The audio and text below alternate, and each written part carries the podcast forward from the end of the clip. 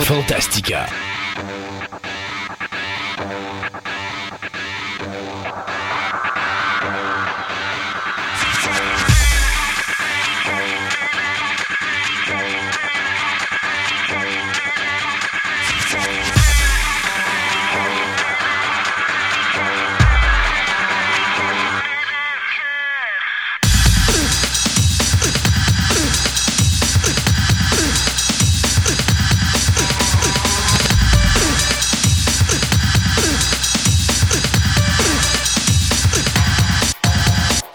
Monde, bienvenue à Fantastica.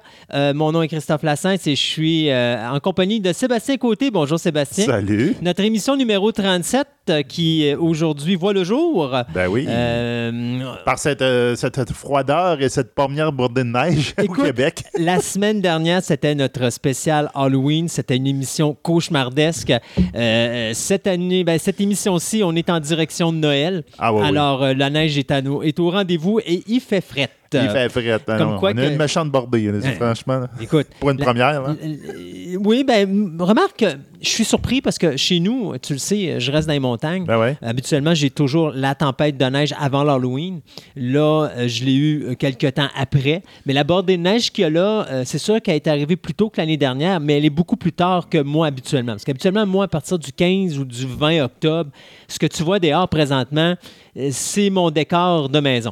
Alors, euh, Ouais, mais là, c'est même en ville, c'est le même genre de bordée de Ouais, neige. pour une fois, Voilà. euh, Québec a eu la neige en même temps que moi. Ceci dit, aujourd'hui, euh, on a une grosse émission comme d'habitude. Alors aujourd'hui, on va parler d'animation euh, manga, plus précisément de Dragon Ball Ouh. avec Julien. Euh, moi, je vais vous parler de figurines avec la compagnie Sota Toys, plus précisément euh, la ligne de figurines Now Playing. Toi, tu vas nous parler des MMO. Et aussi, on va avoir notre chronique sur la lutte, euh, notre nouvelle chronique sur la lutte, où on va parler des matchs par équipe. Donc, on a un, an- un ancien. Ben, c'est deux personnes qui sont déjà venues à l'émission, je les nomme pas, et euh, un manager et un lutteur. Et ils nous amènent le. euh, coéquipier, celui qui fait euh, la, tag team. Alors, on va parler des tag teams, euh, comment que ça fonctionne dans un ring, c'est quoi la dynamique et tout ça, donc avec des vrais lutteurs ici à l'émission. Quoi de mieux que de s'amuser un petit peu avant cette période des fêtes? Ceci dit, je veux parler d'un petit quelque chose euh, rapidement. Euh, juste vous dire que la semaine prochaine, ben, en réalité, l'émission est jeudi. Oui. Et donc, à ce moment-là, samedi suivant, soit le 17 novembre, euh, je vais être à la librairie Morancy. Je dis je vais être parce que malheureusement, toi, Sébastien, tu as des impondérables personnels qui font que tu ne pourras pas être Ouais, présent sur malheureusement, j'avais quelque chose de prévu. Je pouvais Mais- pas être là. Euh, on fait les enregistrements sur place à la librairie Morancy. Pourquoi? Il y a un événement à la librairie Morancy qui s'appelle... euh, Festival d'automne Japonais, c'est ça. même, ouais. Alors, euh, sortir le nom. Parfait. Alors là-dedans, ben, il y a euh, un événement qui euh, va regrouper des choses ayant un rapport un petit peu à tout l'ambiance japonaise. Donc, on va avoir deux auteurs de manga qui vont être présents sur place.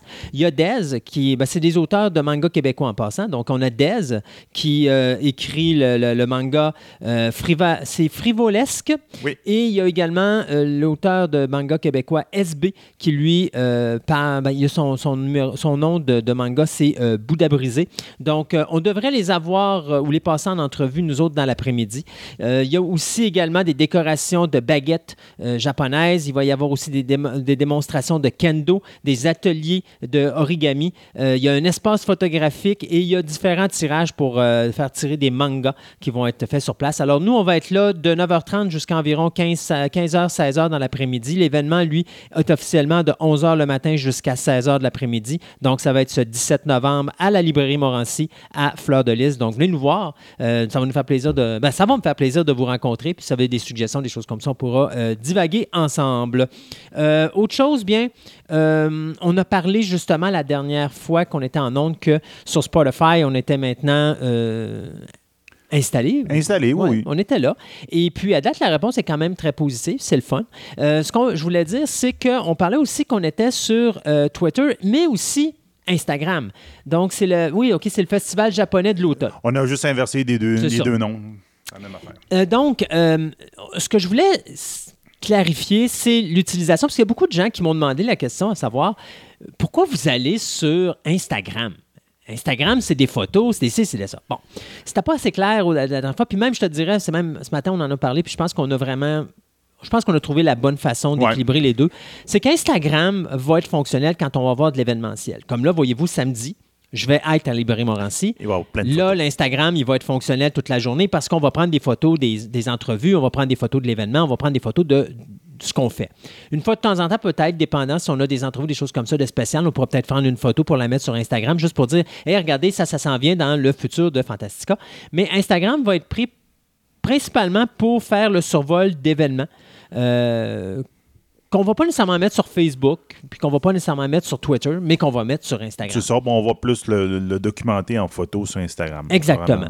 Le Twitter, ben ça, il est toujours fonctionnel. Donc, euh, une fois de temps en temps, mon ami Sébastien se réveille et dit Oh, on va mettre, on va mettre ça. Attends, Ouais, une belle c'est ça. bande-annonce, on va mettre ça en onde.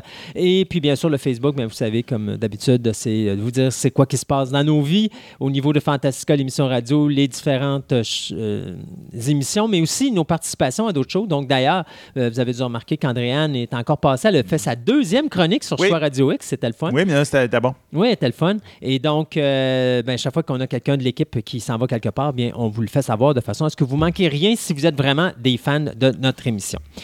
Sais-tu quoi? Il y a tellement de nouvelles cette semaine que je pense qu'on va y aller tout de suite. Oui. Good.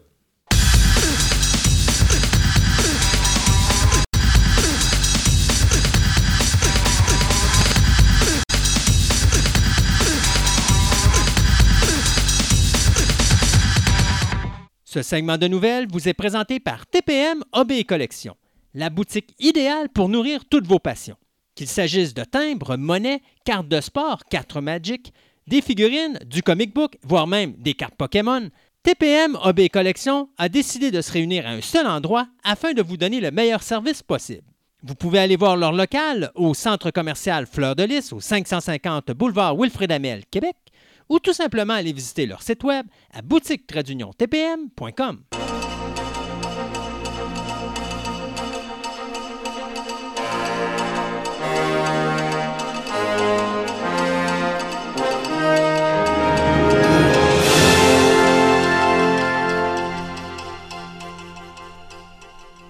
Pour ce premier segment de nouvelles, Sébastien, je ne sais pas si tu te rappelles à l'époque, euh, dans le temps qu'on on- on écoutait la télévision, tu n'avais pas à te casser la tête au niveau de la télévision. Ça se passait principalement dans le mois de juillet-août.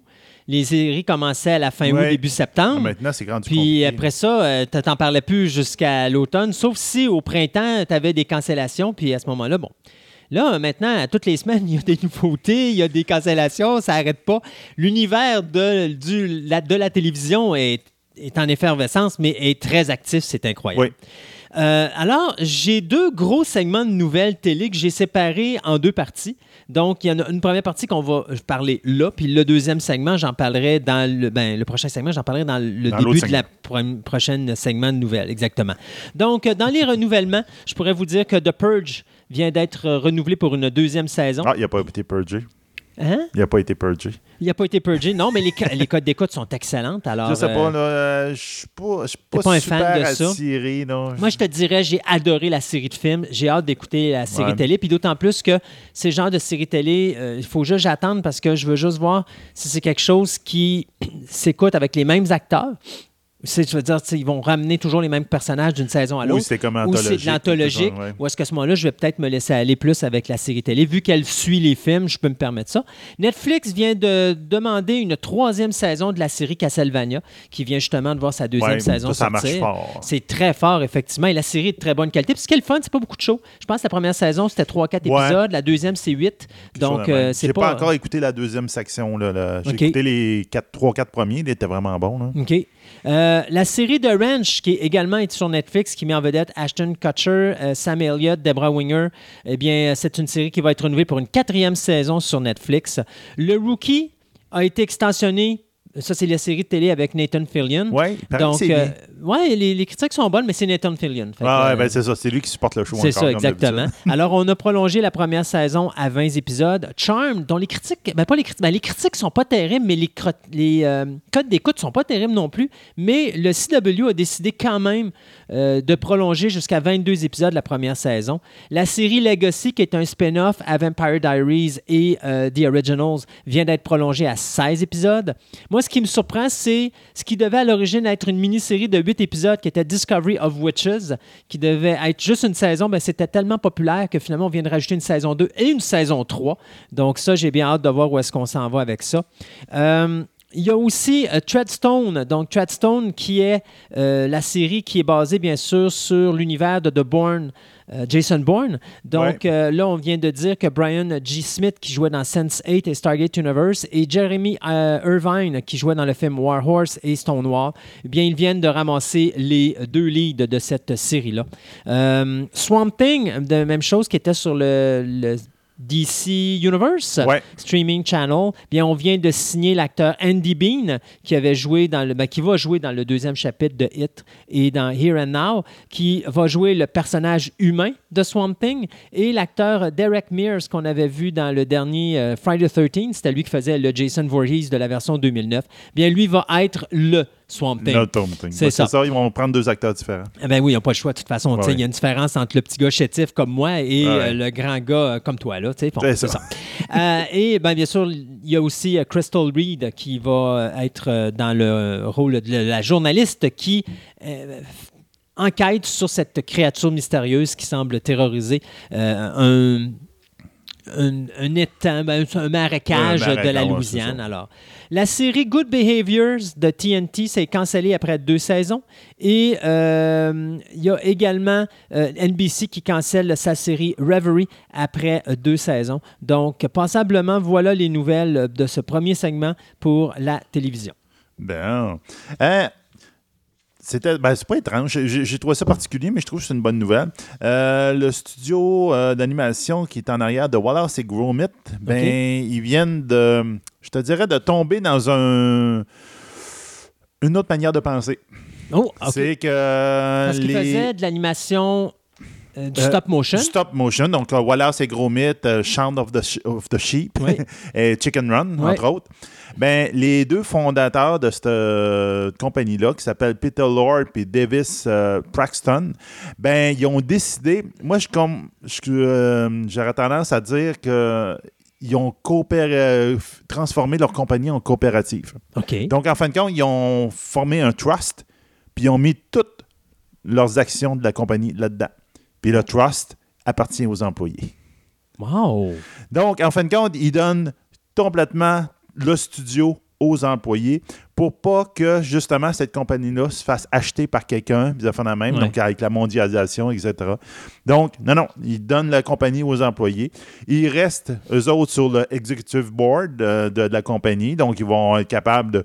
Ils vont gérer la compagnie présentement, etc. Mais la compagnie ne leur appartient plus, elle appartient exclusivement aux employés. Quel beau cadeau. Moi, je trouve que c'est vraiment intéressant comme C'est un beau moyen, justement, pour pas que quelqu'un, genre un Chinois ou quelque chose de même, vienne prendre la mais compagnie. Pas juste que... ça. Mettons une, entre- grosse entreprise comme Warner Brothers ou. euh, tu sais, Ah oui. présentement, tu as à Hollywood cette espèce d'ambiance de on centralise tout au même endroit.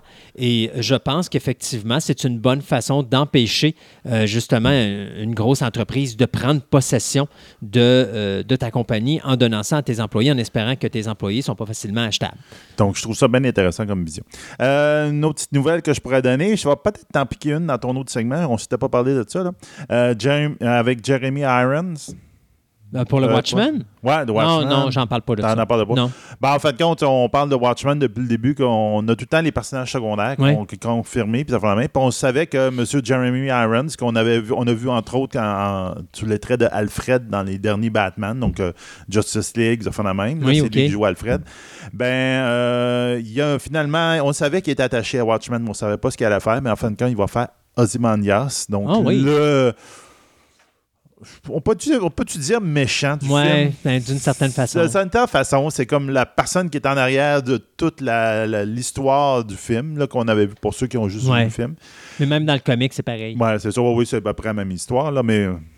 Donc, euh, là, ce qu'on va- ce qu'on pense, ben, euh, Watchmen, on sait que la série télévision va se passer dix ans plus tard, donc c'est pour ça qu'ils ont pris un acteur beaucoup plus vieux que, que le personnage euh, original. Donc, euh, probablement qu'on s'attend qu'il va probablement encore euh, essayer de manipuler les affaires en arrière-plan, de même, on s'en doute. Là. Euh, puis en même temps, on a aussi eu un autre hint. C'est triste, par exemple. Ça veut dire qu'on n'aura pas euh, Rorcha dans, dans, Mais dans non, c'est ça. On a un autre hint quand même de quelque chose. C'est qu'on sait que Gene Smart, qui est un acteur, il va jouer un personnage qui s'appelle Agent Blake. OK. OK, l'agent Blake. Pour ceux qui sont fans de la série de Watchmen, on sait que le comédien, le personnage qui meurt au début du film, son vrai nom, c'est Edward Blake. Le fils. euh, Donc, est-ce que justement, est-ce que ce serait comme son fils qui Oh. serait impliqué dans cette histoire-là? Donc, euh, on va peut-être être capable de faire un, Ouais. d'œil aux comédiens de phénomène. Donc, on verra bien. Ça va, euh, Watchmen va être sur HBO à un moment donné. HBO, en plus, c'est pas n'importe quel Ben poste, non, alors ça ça. risque d'être fort intéressant.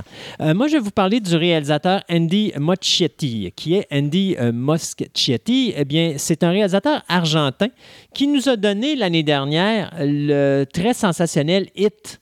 Oui. Ça, La- le, le nouveau, ben, le, le remake de l'adaptation euh, du roman de Stephen King. Ouais. D'ailleurs, le premier film de Hit en 1990 avait été fait pour, en mini-série pour la télévision.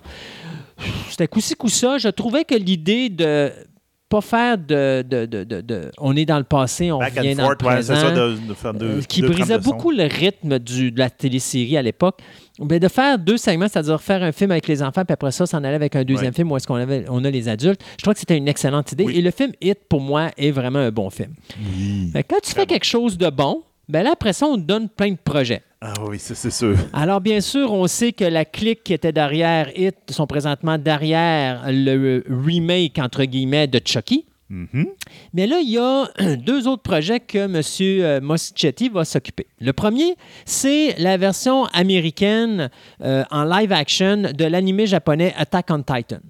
Donc, il n'y a pas si longtemps, vous avez annoncé que David Heyman, le producteur des Harry Potter puis euh, du film Gravity avec euh, Sandra Bullock et euh, George Clooney, avait annoncé qu'il allait faire une version cinématographique du film Attack on Titan, ce qui avait déjà été fait du côté des Japonais. Il y a eu deux films qui sont vraiment pas mauvais, euh, mais c'est sûr et certain qu'une fois qu'on connaît le manga, c'est difficile de prendre un manga euh, et de le mettre sur un ou deux films. Il faut, que tu fasses Oui. coupures quelque part.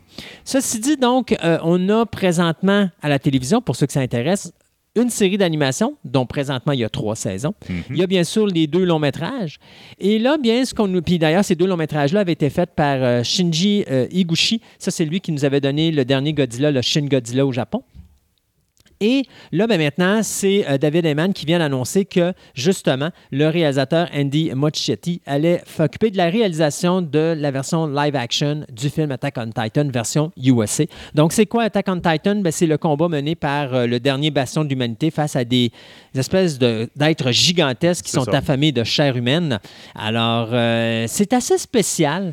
Moi, je déteste spécial. pas. J'ai pas écouté, mais j'ai beaucoup, beaucoup de bons, euh, euh, de bons feedbacks de bien du monde avec ça. Et c'est effectivement, c'est un très, très gros nom de l'anime Oui. présentement. là. Et j'ai hâte de voir ce qu'on va faire Mm. parce que ça va être. C'est pas évident à rendre ça sur grand écran. Alors, euh, bien hâte de voir ce qu'on va faire avec ça.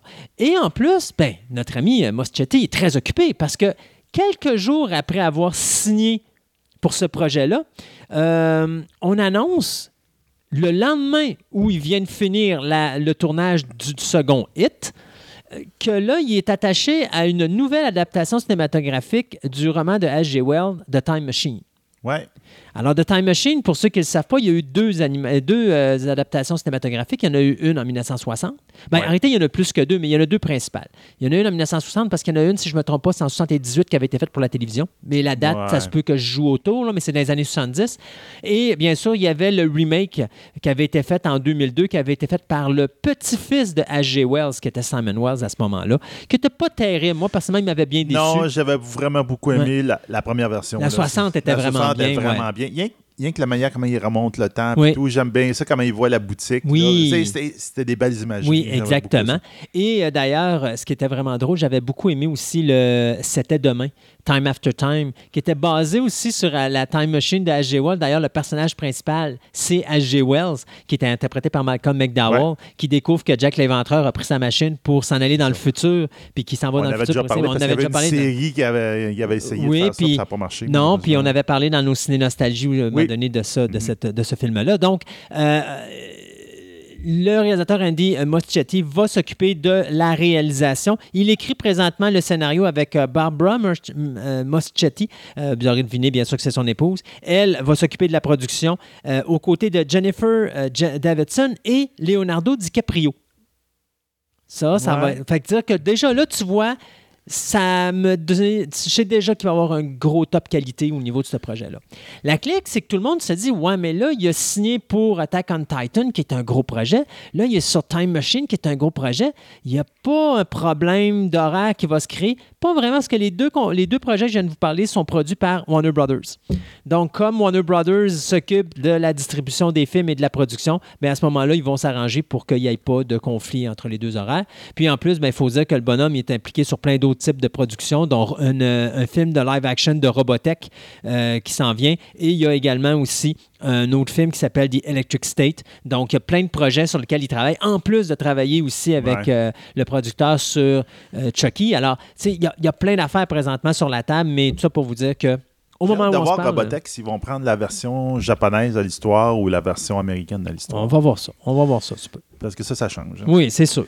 Euh, donc, Disney. On va parler de Disney. Tu vas parler de Disney, euh, le streaming channel? Ben, entre autres. Ouais. Mais il y a finalement un nom, finalement. Oui. Disney Plus. Ouais, ben arrêtez, Ben, il appelait ça Disney Play. Ouais. Puis là, y a- le gars, il a dit non. Il dit là, on a juste de la place pour mettre une lettre de plus. Fait qu'ils ont fait, bon, OK, on va prendre le Play puis on va mettre un plus à la place. Ah, OK, c'est vendu. ouais. ça rentre dans nos caractères. Oh yeah. Donc, euh, ben, de plus en plus, on annonce plein de choses pour euh, le fameux Disney Plus. Donc, euh, on annonce, première chose, un show de Star Wars. Ben, d'abord, pour commencer, le- Ouais. ils ont un logo. Il y a un logo et. Et maintenant, ils ont un site officiel. Oui, Et sur le site officiel, il y a un catalogue de produits que vous pouvez déjà voir ce qu'il va y avoir. Et donc, bien sûr, on avait la série de Star Wars de euh, John Favreau, c'est ça. qui était Le Mandalorien. Oui, c'est ça, Mais là, Mandalorian. il y en a un autre qui vient de sortir. Oui, c'est ça. Qui va se passer, ça va être un prequel de Rogue One. Donc là, ils tombent euh, dans leur. euh, comment on prend- Pas les spin-offs, là, mais les entre-deux. On pourrait. Je sais pas comment. Ils ont-tu donné un Ben, les nom? Star Wars Story, Star Wars Story, Ouais. c'est ça. C'est le nom que qui je ont cherchais. cessé d'exister après la débandade de Han Solo. C'est ça. Donc, on va, euh, on va voir le, euh, le prequel de Rose- euh, Rogue One avec l'histoire de Cassian Andor, donc le- celui qui était à la tête du, du projet Rogue One, celui qui était le chef de cette équipe-là, qui ont essayé de voler les plans, ben pas essayé, qui ont réussi à voler les plans l'Étoile de la Mort. Donc, on va suivre un peu son histoire comme avant le film, comme de raison pour ceux qui n'ont pas vu le film, pour dire qu'il ne peut pas être après. Mhm. Donc, euh, on va voir un peu. Donc, on va probablement revoir le, le fameux robot qu'on avait vu aussi, qui était un des personnages intéressants aussi. De ce- étrangement, le robot était un personnage intéressant. Donc, on verra bien ce que ça va donner. Ils vont, on va voir comme son rôle comme espion dans la rébellion, au tout début de la rébellion, etc. Probablement un projet qui va sortir en 2020-2021 dans ces eaux-là à peu près. Donc, on va avoir encore plus de Star Wars à la télévision. Mais même, je suis pas sûr, même c'est peut-être 2019 parce qu'on parle que ça sortirait presque en même temps que Mandalorian. Fait que Peut-être Mandalorian est en 2020, tournage. là. peut-être Ouais. euh, ils vont peut-être être plus Mais ce qui est le fun, 2020. moi, je vais compléter ta nouvelle avec une chose. D'abord, un Diego Luna, l'acteur qui interprétait le personnage.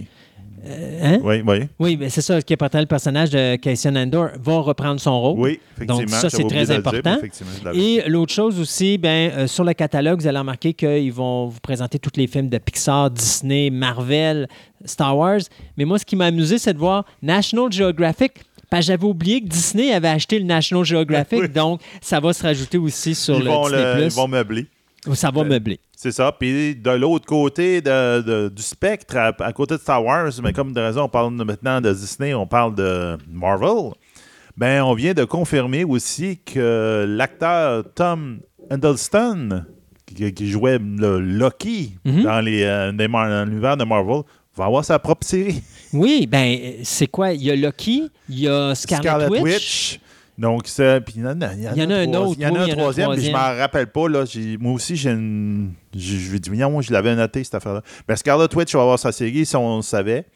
Puis là, maintenant, on va avoir une série sur Loki. Je trouve ça super intéressant parce que le personnage de Loki est très, très bon. Mais Oui. je suis surpris parce que j'avais l'impression qu'il avait été ben, dans le dernier Infinite War, il avait été tué, le personnage, Ben, parce que l'acteur, il était écœuré.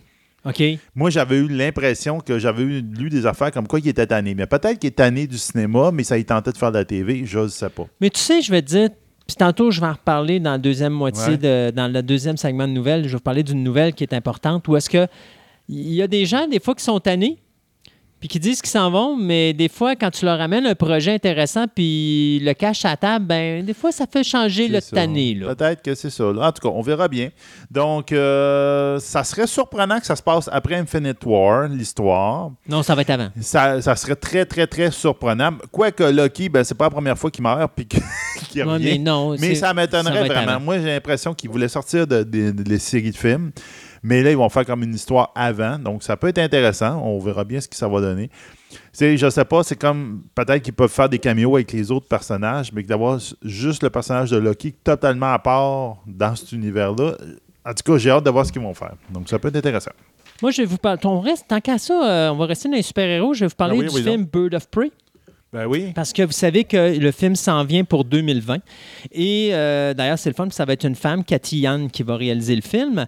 Et on a annoncé que Ewan McGregor allait jouer le vilain dans le film The Birds of Prey. Donc, Ewan McGregor, pour ceux qui ne s'en rappellent pas, c'est Obi-Wan Kenobi dans la première trilogie Star Wars, c'est-à-dire épisode 1, 2 et 3. Euh, et, euh, I have a spe- special set of skills. Ouais, non, c'est sûr. Et puis, c'est vraiment, ça va être drôle de le voir face à, bien sûr, euh, Ma- Margot Robbie, qui va bien sûr reprendre le personnage d'Harley Quinn, mais aussi Marie-Elisabeth Winstead, qui fait Huntress, Journey euh, Smollett, qui va faire Black Canary, et Rosie Perez, qui va jouer René Montoya. Ça, c'est une policière. Donc, bien sûr, il va interpréter le personnage du Black Mask. C'est un genre de psychopathe euh, qui est qui a sur la tête un masque noir. Et donc, D'où son à euh, D'où son nom, exactement. et euh, il est vraiment, c'est vraiment un personnage très sadique qui aime bien torturer ses victimes et tout ça. Donc, restera à voir euh, ce, qui va, ce qui va arriver avec ça. Mais quand même, là, on voit quand même une bonne distribution. Alors, j'ai comme l'impression Oui, que Bird of Prey, ça ça. va être le fun à regarder. Bien hâte d'avoir ça. Euh, ça, ça, je suis tombé là-dessus, je pense, hier. J'ai fait. Hey, j'ai déjà vu ça, cette affaire-là. Il a fallu que je livre le résumé, mais ça faisait trop longtemps. Euh, donc, les personnes, les personnes en arrière de True Detective and Ghost Story, ils viennent de, de, signer pour faire le script pour un pilote d'une émission de télévision. Tu vas voir. Donc, la mission de télévision, c'est une émission de, qui est basée sur un. ben, Excuse-moi, pas une émission de télévision, c'est de- c'est basé sur un film. Un film de 1985 qui s'appelait Explorers. Ah, Explorers, oui. C'est. Là, quand j'ai vu l'image, j'ai fait. Hey, je connais ça, cette affaire-là. Hey, Ben oui. hey, c'est longtemps. Puis là, j'ai relu le, 1985. le résumé, puis j'ai fait. Wow! Oui, c'est- je me rappelle, c'était bien. c'était dans l'ère du Goonies et de C'était choses. c'était un film qui était réalisé par Joe Dante, qui nous avait donné Gremlins. Exactement. ça mettait en vedette un jeune, euh, River, ben, un jeune euh, River Phoenix Oui, et. Ethan Hawke. Oui, Ethan Hawke. C'était- mais c'était adorable comme petit film. C'est ça. Donc, le film se basait sur euh, des. Ça, vraiment une histoire. Je, trouve que ça ressemble beaucoup à Stranger Things dans un sens, le- un peu. Donc, avec des enfants. Donc, il y a, un, un des enfants qui avait un rêve, puis il voit comme un circuit imprimé là-dedans. Puis avec un de ses amis, puis ils font le circuit imprimé, puis ça fait une espèce de champ de force. Puis avec ça, ils sont capables de vaincre l'inertie. Donc, ils sont capables de voyager à des vitesses incroyables. Puis là, ils se font une espèce de vaisseau spatial avec des poubelles, exactement même. Donc, on, on pourra mettre la- la- les belles images Oui. sur, sur Instagram et tout. Mais euh, c'est. euh, puis avec ça, ils s'en vont dans l'espace. Puis en fin de compte, ils finissent par découvrir que c'est des extraterrestres qui ont envoyé ces plans-là dans leur tête pour, euh, pour les voir, pour les Mais rencontrer. pas n'importe quel extraterrestre. C'est ça. Et là, on ne dira pas c'est quoi, parce que vous n'avez pas vu le film, c'est vraiment. Allez voir le film, c'est très, très délicieux, bon. sérieux. Donc, ils, vont, ils veulent faire un pilote d'une série télévision là-dessus. Donc, ça, ça risque d'être très intéressant parce que c'est effectivement, c'est un beau prétexte. Les Oui. jeunes qui explorent l'univers avec leur, leur machine. Donc, euh, donc, les deux personnages qui sont là-dedans, ben, le premier, c'est euh, Carrie euh, euh, Fukunaga, qui était en arrière, effectivement, de True Detective, entre autres. Mhm. La, dans Netflix, la série Maniac. Puis on se pense que c'est lui aussi qui est dans. C'est-tu lui qui est dans, en arrière de le prochain James Bond? Oui, ben c'est lui qui va réaliser le prochain réaliser James Bond. le prochain James Bond. Oui. Puis il était juste. Je me rappelais quand tu me disais Hit, j'ai dit, coudonc, je l'avais-tu, cette nouvelle-là? Parce que aussi, il a aidé à mettre Hit au cinéma. Alors que l'autre, M. Monsieur David Lowe, ben lui, euh, c'est lui qui a fait le remake de Peak, de Dra- Peak Dragons, qui a plus ou moins fonctionné malheureusement, puis euh, le Ghost Story. Donc, euh, on a bien hâte de voir ce qu'ils vont faire avec ça. Ça peut être tombé effectivement dans un feeling un petit peu Stranger Things. Donc, c'est les, les jeunes mis des aliens euh, un peu partout dans l'univers. Donc, ça peut être intéressant. Moi, je trouve que c'est un beau projet. Effectivement. Et moi, je finis avec deux petites nouvelles rapides. D'abord, on va parler de Godzilla vs. Kong, donc la suite du film euh, de Godzilla 2014 américain et de Kong Skull Island qui a été faite, euh, si je ne me trompe pas, c'était l'année passée. Ouais. Euh, donc, euh, on vient de confirmer que l'actrice Jessica Henwick, euh, ça c'est elle qui faisait Colleen dans Iron Fist, va se joindre à euh, Millie Bobby Brown, Alexander Skarsgård, Julian Dennison, Rebecca Hall et Brian Ty- Tyree euh, pour pour jouer dans ce film-là, donc Godzilla vs. Kong, qui va mettre en scène la confrontation entre nos deux créatures favorites, soit King Kong et euh, Godzilla. Alors, les Godzilla va paris... prendre une bouchée dans Kong, puis Kong va y taper dessus. C'est encore drôle parce que la version américaine, ben, la version américaine, ça va peut-être une autre histoire, mais il faut comprendre que la version japonaise, il y avait eu la confrontation déjà, si je ne me trompe pas, c'est en 1963 euh, entre les deux monstres.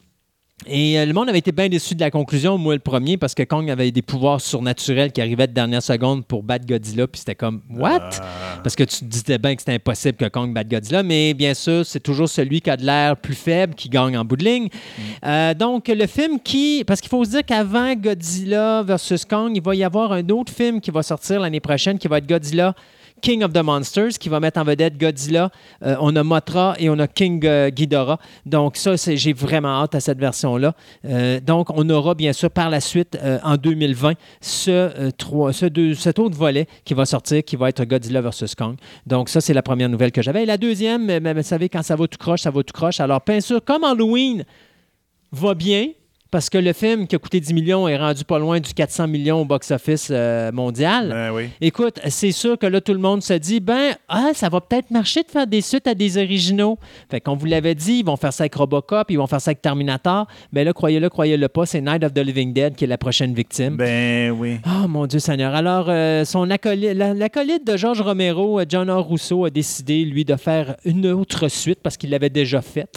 Et là, il en fait une autre suite. Alors, ça va s'appeler Night of the Living Dead 2, qui va être une suite directe euh, du film original de 1968, euh, qui va être basé sur un scénario qui aurait été écrit par George Romero euh, dans les années 70. Euh, mais en tout cas, on verra ce que ça va donner. Personnellement, je suis un petit peu tanné de cette nouvelle mentalité-là de on efface l'histoire puis on crée une nouvelle histoire. Mais en tout cas, on ne peut pas y échapper. Donc, il y aura un Night of the Living Dead 2 qui sortira au cinéma sous peu. Alors, on s'arrête pour quelques chroniques et on vous revient tout à l'heure avec notre deuxième segment des nouvelles.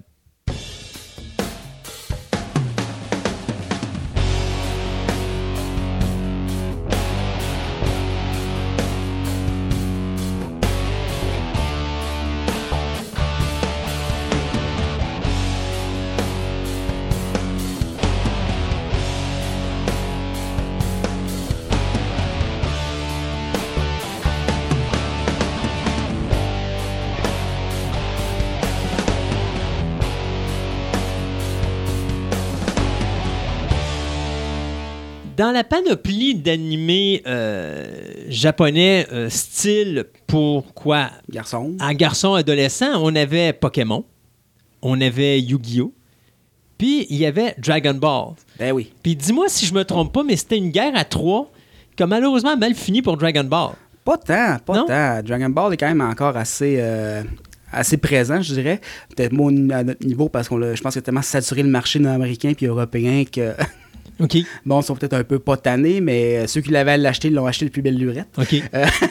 mais est-ce qu'il continue? euh, parce que moi, tu vois, euh, je prends juste au niveau jeu de cartes. Oui. Pokémon, Yu-Gi-Oh! et euh, euh, Pokémon, Yu-Gi-Oh! il y avait Naruto puis il y avait Ouais. Dragon Ball. C'était les quatre à Ben, l'époque Naruto qu'on est un avait. peu plus jeune. Naruto, euh, c'est quasiment 10 ans de moins. Là. Mais disons, je te dirais, dans les années, milieu des années 2000, quand je suis rentré dans le milieu, euh, c'était les quatre, Oui. je- les quatre qui tombaient. Naruto était le premier à tomber. Dragon Ball a été tout de suite après. Puis là, ben, tout ce qui reste, c'est Yu-Gi-Oh! et Pokémon. Ouais. Euh, ben, peut-être parce que les jeux ont un peu plus euh, de, de- de vitalité. Mais Dragon Ball, bon, on, on va commencer par la base, qui est un manga qui est sorti, qui a quand même un certain âge, parce que le manga est sorti en 1984, l'original. Wow. euh, certain temps. C'est une série qui se décrit en plusieurs. Le manga en tant que tel a deux séries. L'animé en a trois, même quatre. Le GT qu'on peut oublier maintenant puisque Super est sorti, on peut le mettre aux poubelles, c'est qu'elle, tant qu'à moi, mérite d'être. OK. Dans le fond, et encore aujourd'hui, le deuxième, le deuxième manga le plus vendu sur la planète. Euh, C'est le premier, Dragon Ball. Oui, Dragon Ball. Le premier est en One Piece. Puis encore là, c'est très relatif. Là. Euh, on- Dragon Ball, ce qui est intéressant avec cette série-là, c'est qu'on j'avais déjà parlé euh, du shonen dans les terminologies, où je vais en parler plus tard, dépendamment de comment l'émission va être montée. On a parlé. Euh, J'en ai parlé. Donc, est un peu, comme dit, la Bible de comment faire un manga shonen moderne. En 1984, avant Dragon Ball, on avait les euh, Albator, on avait euh, des trucs plus sportifs, euh, les Vetum pour ceux qui sont français qui se souviennent, des trucs comme ça. Sauf que quand Dragon Ball est arrivé, c'est un peu réécrit euh, puis mis la voix pour tous les Naruto, les Bleach, les One Piece de ce monde-là parce que avant Dragon Ball, il n'y avait rien comme ça. Euh, Dragon Ball est, un, est basé un peu sur le roman euh, Vuchengen, euh, Voyage vers l'Est, qui est un roman chinois, OK. euh, où c'est qu'on avait le roi singe puis ses compagnons qui, se promenaient un peu à gauche puis à droite. C'est très, très largement basé là-dessus. On va résumer l'histoire de Dragon Ball. Dragon Ball est l'histoire de Son Goku, qui est un jeune avec une queue de singe qui a pas en mémoire, qui a grandi avec son grand-père, puis il tombe un peu un jour sur Bulma, qui est une jeune euh, qui cherche les Dragon Ball. Qu'est-ce que c'est les Dragon Ball? C'est sept boules de cristal qui permettent de summoner un dragon. Puis ce dragon peut te donner n'importe quel souhait que tu veux. Il peut ressusciter des gens, il peut te rendre riche, il peut te rendre jeune, il peut faire ce que tu veux. Tout ce qu'il peut pas faire, la seule règle, dans le fond, c'est qu'il peut pas ressusciter plus que deux fois, je crois. Puis il peut pas faire de quoi qui nécessite de- de- de faire de quelque chose à quelqu'un de plus fort que lui. OK. Ça veut dire qu'il ne peut pas être utilisé plus que deux fois. Euh, il peut utiliser autant que fois que tu veux. Il peut pas être- tu peux pas ressusciter quelqu'un plus que deux fois. OK, je comprends. Excuse-moi. Euh, mais il y a certaines règles, euh, c'est un peu loin parce, parce qu'il y a plusieurs sets de Dragon Ball. Fait qu'après 20 ans, 25 ans, on vient s'en perdre un peu. Euh, donc, euh, à travers cette aventure, Goku va rencontrer plein d'amis, il va devenir de plus en plus fort euh, jusqu'à l'âge adulte. Dans le fond, on part de l'enfance du personnage jusqu'à l'âge adulte où c'est qu'il y a des enfants, puis même des petits-enfants dans Dragon Ball Super. Euh, puis à un moment donné, on apprend que Goku, il est fort parce qu'il vient pas de cette planète-là. c'est un extraterrestre, un Saiyan.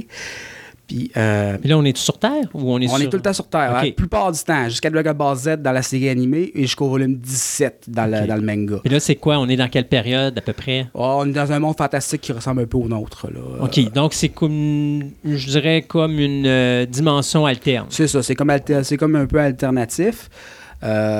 Bon, Goku va se battre contre euh, une armée du ruban rouge, euh, contre le démon Piccolo, qui va devenir un allié plus tard. Euh, souvent, ce qui est du fun avec Dragon Ball, c'est que les méchants deviennent des alliés plus tard parce qu'ils sont convaincus par la pureté de cœur de Sangoku et le fait qu'ils veulent donner plus fort que lui, de, se joindre à lui, puis finalement, ils finissent par devenir ses amis. Même Vegeta, qui est son plus grand rival, mais qui va finir par... Devenir son meilleur par- ami? ben, pas tant son Non? meilleur ami, mais euh, tu sais, il va jouer autour pareil. là. OK. Euh, puis le traiter de niaiseux. Donc, Sangoku va se rendre compte à un moment donné autour du volume 17 qu'il ne vient pas de la Terre, qu'il euh, qu'il son problème de mémoire vient du fait qu'il est tombé sur la tête en arrivant sur la planète puis qu'il était censé la détruire, OK. qui fait partie de la race des Saiyans, qui est une race qui a un potentiel de puissance infini. C'est-à-dire que tant qu'un Saiyan peut pousser, il va pousser. Fait que, euh, à un moment donné, ça vient qu'à Dragon Ball, il finit par se taper sa gueule puis un coup de poing détruit une planète. Wow. C'est à peu près le. Puis c'est dans les arts martiaux, donc euh, le, le- un peu le but de tous les protagonistes là-dedans, c'est toujours de devenir plus fort.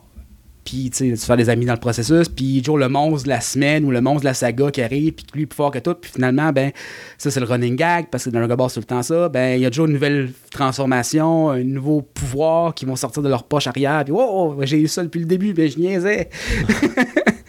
Là, ça sert là. Ça sert là. Ça. Je voulais pas laisser tout de suite, mais là. Ou je voulais. Ou souvent, ce qui est drôle, c'est que pour un peu. Euh, dirais, euh, alléger le canon un peu, parce que Dragon Ball, ça reste beaucoup de la comédie. Euh, Z un peu moins que les autres, parce que Z devenait très sérieux vers la fin, mais dans, c'est revenu avec Dragon Ball Super classique qui est sorti l'an dernier. Euh, dans le fond, on- c'est comme plus un cas de Ah, ben, je voulais me rendre compte à quel point tu étais fort pour de vrai en me, basant, en, en- en me battant contre toi en forme de base. Parce que sinon, c'est plate. Parce que les Saiyans, eux, ils veulent se battre. Ils ont du fun à se battre. Leur vie, c'est se battre. Donc, c'est une race de guerriers, tu sais. Fait que, euh, eux, ils vont pas le pousser au maximum s'ils sont pas obligés parce que dans le fond, c'est pas le fun. Sais, pourquoi il pourrait planter le gars en 3 secondes d'écart quand il peut le faire en genre 6 épisodes parce que c'est plus le fun? Oui, c'est ça. Puis tu vas chercher plus de codes d'écoute. Ben oui, en Non, plus, quand même. on pense de la- du combat contre Freezer qui est, qui est classique pour ça, que c'est une saison complète pour un combat dans la réalité qui dure 5 minutes, puis que les auteurs ont dit bah c'est parce qu'ils sont tellement puissants qu'ils distordent l'espace-temps. Mon Dieu. C'est la raison canon, là. C'est tellement bien sûr, mais c'est drôle parce que le combat dure 5 minutes, mais pour de vrai, il dure 26 épisodes. Ou comme dans Dragon Ball Super, t'as un tournoi de 40 minutes qui dure 50 épisodes, aussi. ben entre 25 et 30 épisodes. Un, con- un- un- un tournoi Quasiment de une 40 minute, euh, une minute par épisode. Ouais, mais là, c'est parce qu'au moins, dans Super, parce qu'on va dire, il y a- il y, a quatre cycles dans Dragon Ball. Il y a Dragon Ball l'original, c'est Goku est jeune jusqu'à son fin de son adolescence. Euh, Dragon Ball Z, qui fait un saut dans le, dans le futur d'environ 4-5 ans, si je me souviens bien. Dis-moi si je me trompe pas, mais ça, c'est le plus connu. Z est le plus connu, parce que la série Z est sortie en Amérique du Nord puis en France avant tout le reste. OK. Euh, donc, euh, c'est ça qui crée un peu le boom des animés des années 90. Quand tout le monde s'est mis à triper sur l'anime fin 90, c'est à cause de Dragon Ball. Z. Euh, ça, Dragon Ball Z fait un saut dans le futur un peu de quelques années où c'est que Goku est devenu père de famille, il a un enfant. Euh, son frère débarque de l'espace, dit Qu'est-ce que tu fais là, niaiseux, t'es pour détruire cette planète-là Et s'ensuit plein d'aventures qui vont l'amener dans l'espace plus souvent qu'autrement. Et dans le futur, et dans le passé. Après ça, as Dragon Ball GT, qui n'a pas été écrit par l'auteur l'auteur qui est Akira Toriyama.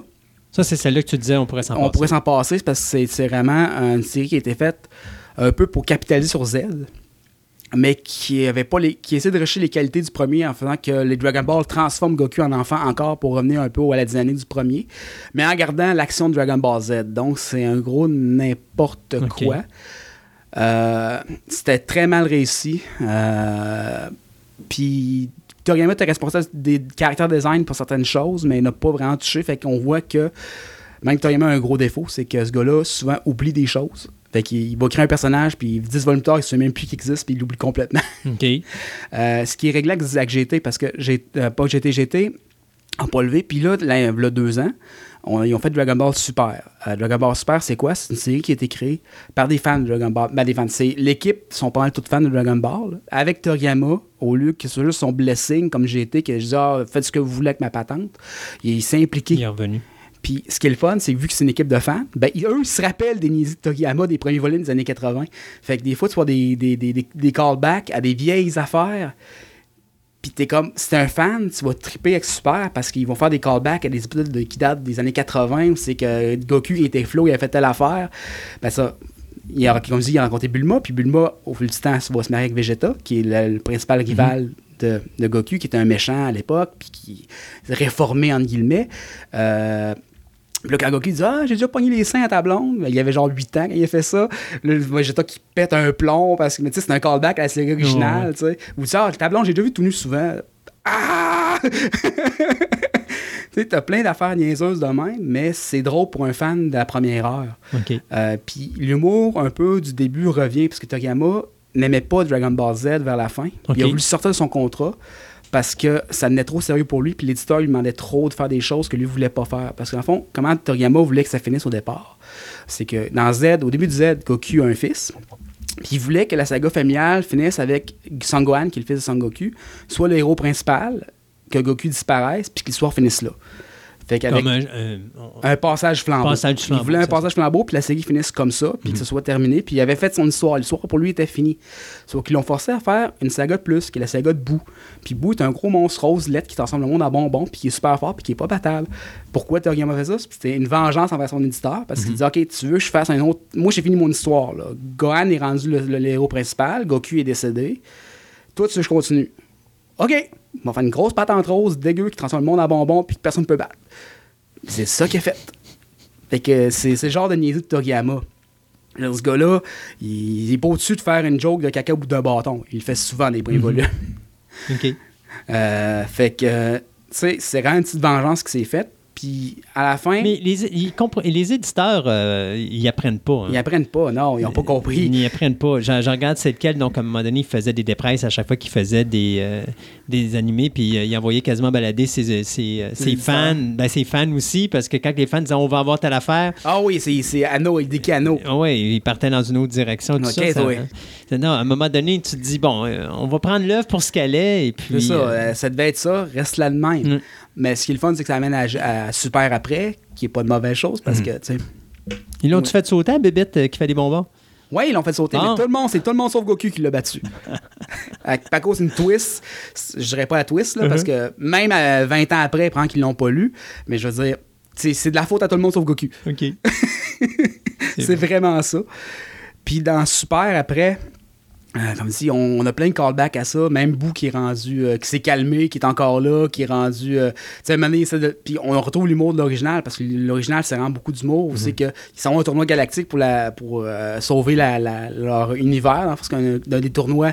en- sont plus rendus à faire des tournois sur la Terre parce qu'ils sont bien trop forts. Ils sont plus rendus à faire des tournois interplanétaires parce que tous les méchants de la, de la galaxie sont déjà pétés contre eux autres. Fait qu'ils ils font des en dimensions maintenant. C'est bien important aussi que les dieux checkent ce qui se passe. OK. Fait que. Puis là, il cherche à aller chercher la force d'un dieu. Fait que, un peu la, la trame de Super, c'est un peu ça. Puis au début de Super, ça fait sûr que ça fait une couple d'années qu'il s'est rien passé parce que Goku est rendu fermier. Puis t'as son chum Krillin, qui est le gars qui s'entraîne avec lui quand il était jeune, qui est un humain bien normal, qui est le- malheureusement le plus fort des humains. Fait qu'il est extrêmement puissant, mais c'est pas un saillant. OK. fait que quand Goku, je veux savoir à quel point t'es rendu fort. Ouais, mais ça fait longtemps que je me suis pas battu. Non, non, donne-moi un coup de poing sur la face. T'es sûr, là? Puis les deux se crient après, je quelqu'un d'autre. Qu'est-ce que ça- il y a le coup Puis je fais le tour de la planète deux fois avant que l'autre le Ah. rattrape. Mais la- l'animé et le manga se suivent-tu comme Euh, il faut? oui, euh, le problème de Dragon Ball, pour Z, parce que Dragon Ball original, ça a peut-être moins ce problème-là, c'est que il avait rattrapé le manga à une certaine époque. OK.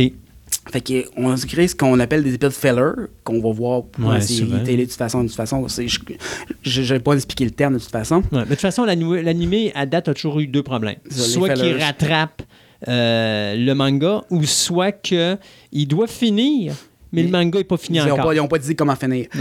Fait que, euh, ils ont fait beaucoup de saga fillers, en guillemets. Mm. Où c'est que ça ne fait aucun sens. Par exemple, un monstre de, de Dragon Ball original qui se tombe dans Dragon Ball Z, mais parce que ça appelait nul les méchants plus forts.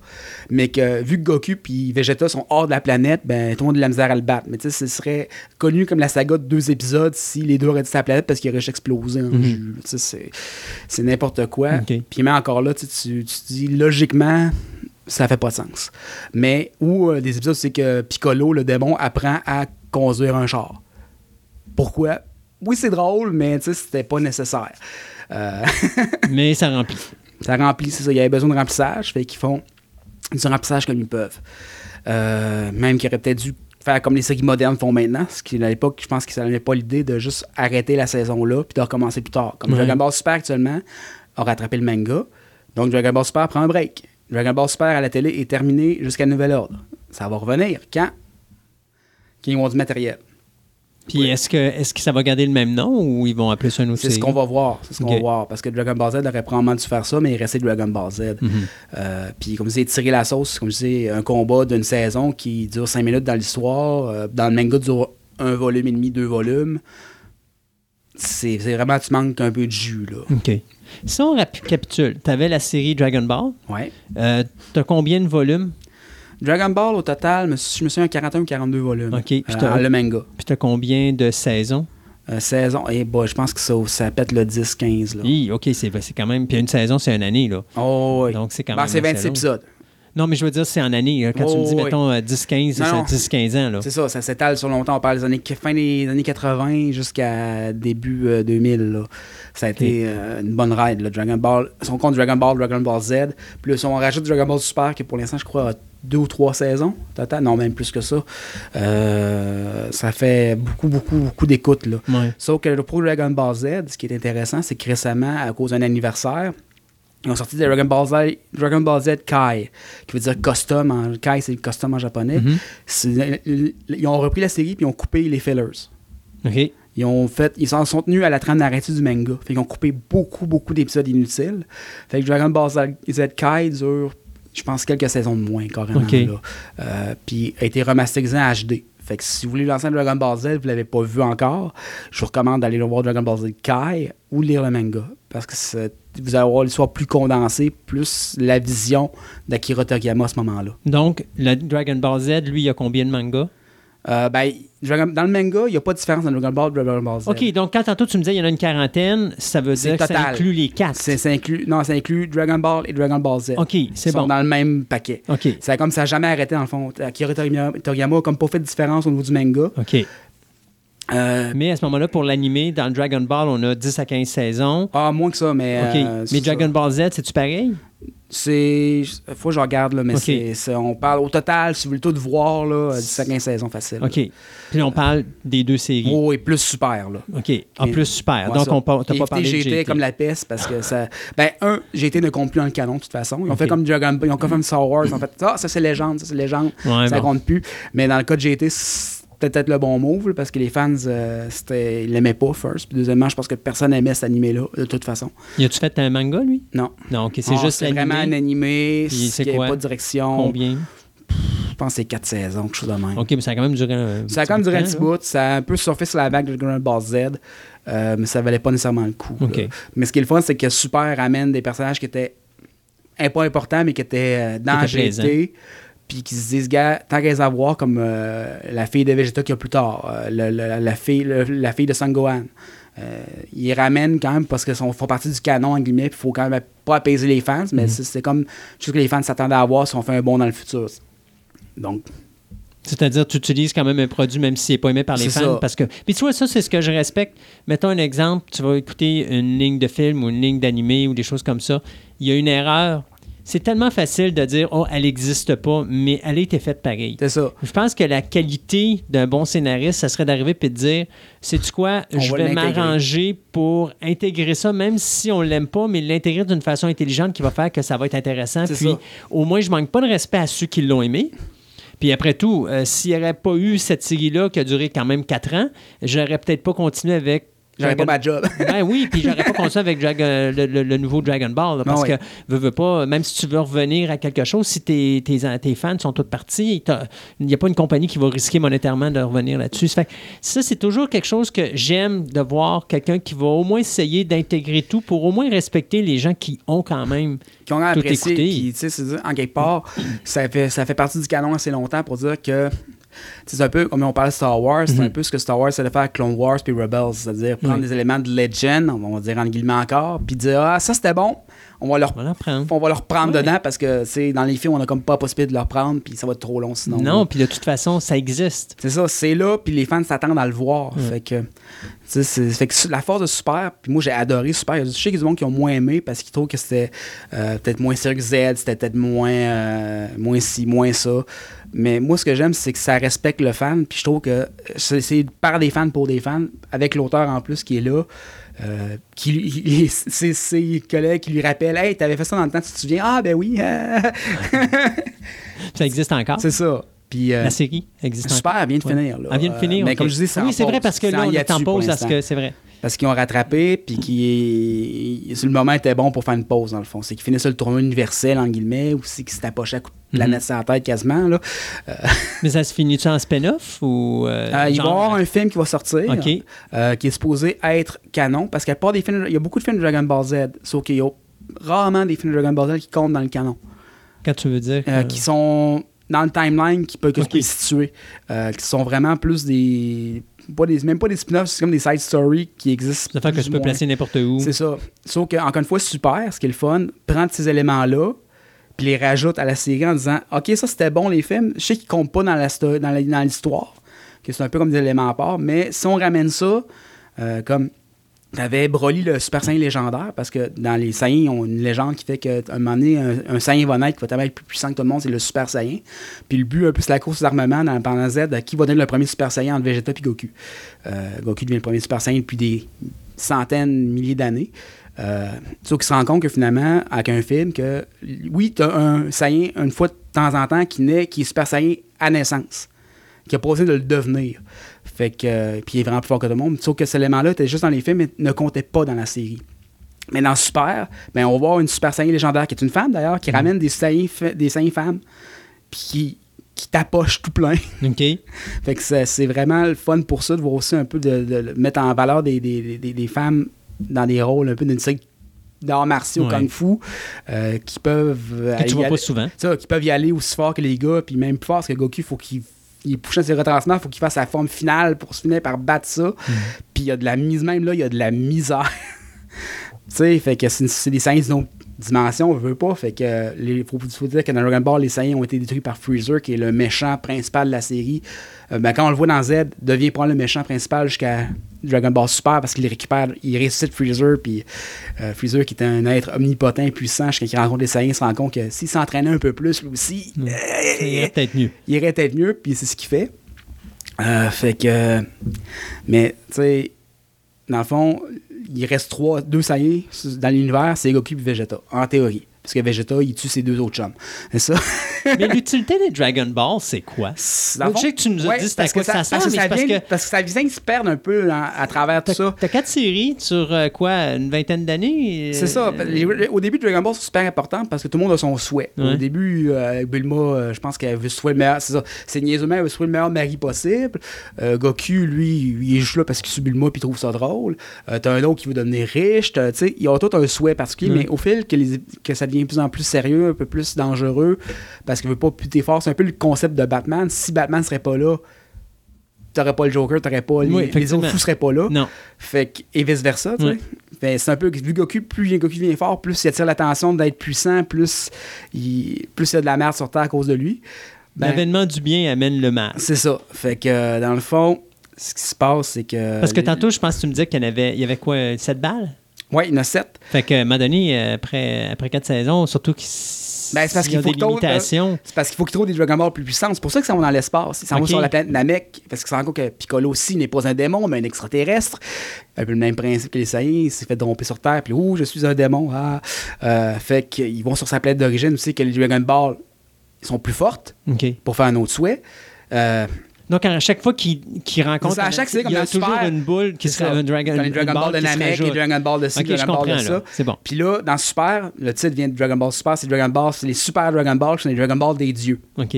Fait que là, ils peuvent faire des souhaits comme euh, refaire une galaxie au complet s'ils veulent. C'est bon. Euh, fait que euh, tout est possible, tu sais, ou presque.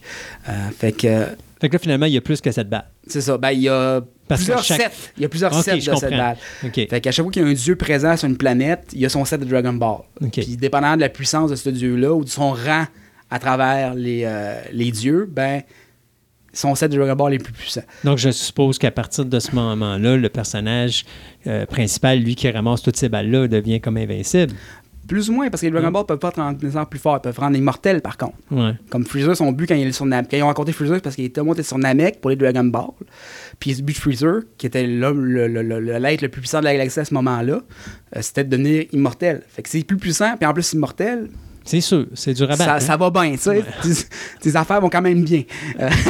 C'est un vet. mais, euh, tu sais, c'est- il y a toujours des bypass un peu comme ça. C'est un peu comme le, le génie puis ses trois souhaits. A toujours une façon de bypasser Ah, quelque oui, chose, là. Puis le génie a toujours une manière de t'envoyer un souhait d'une mauvaise manière. C'est ça.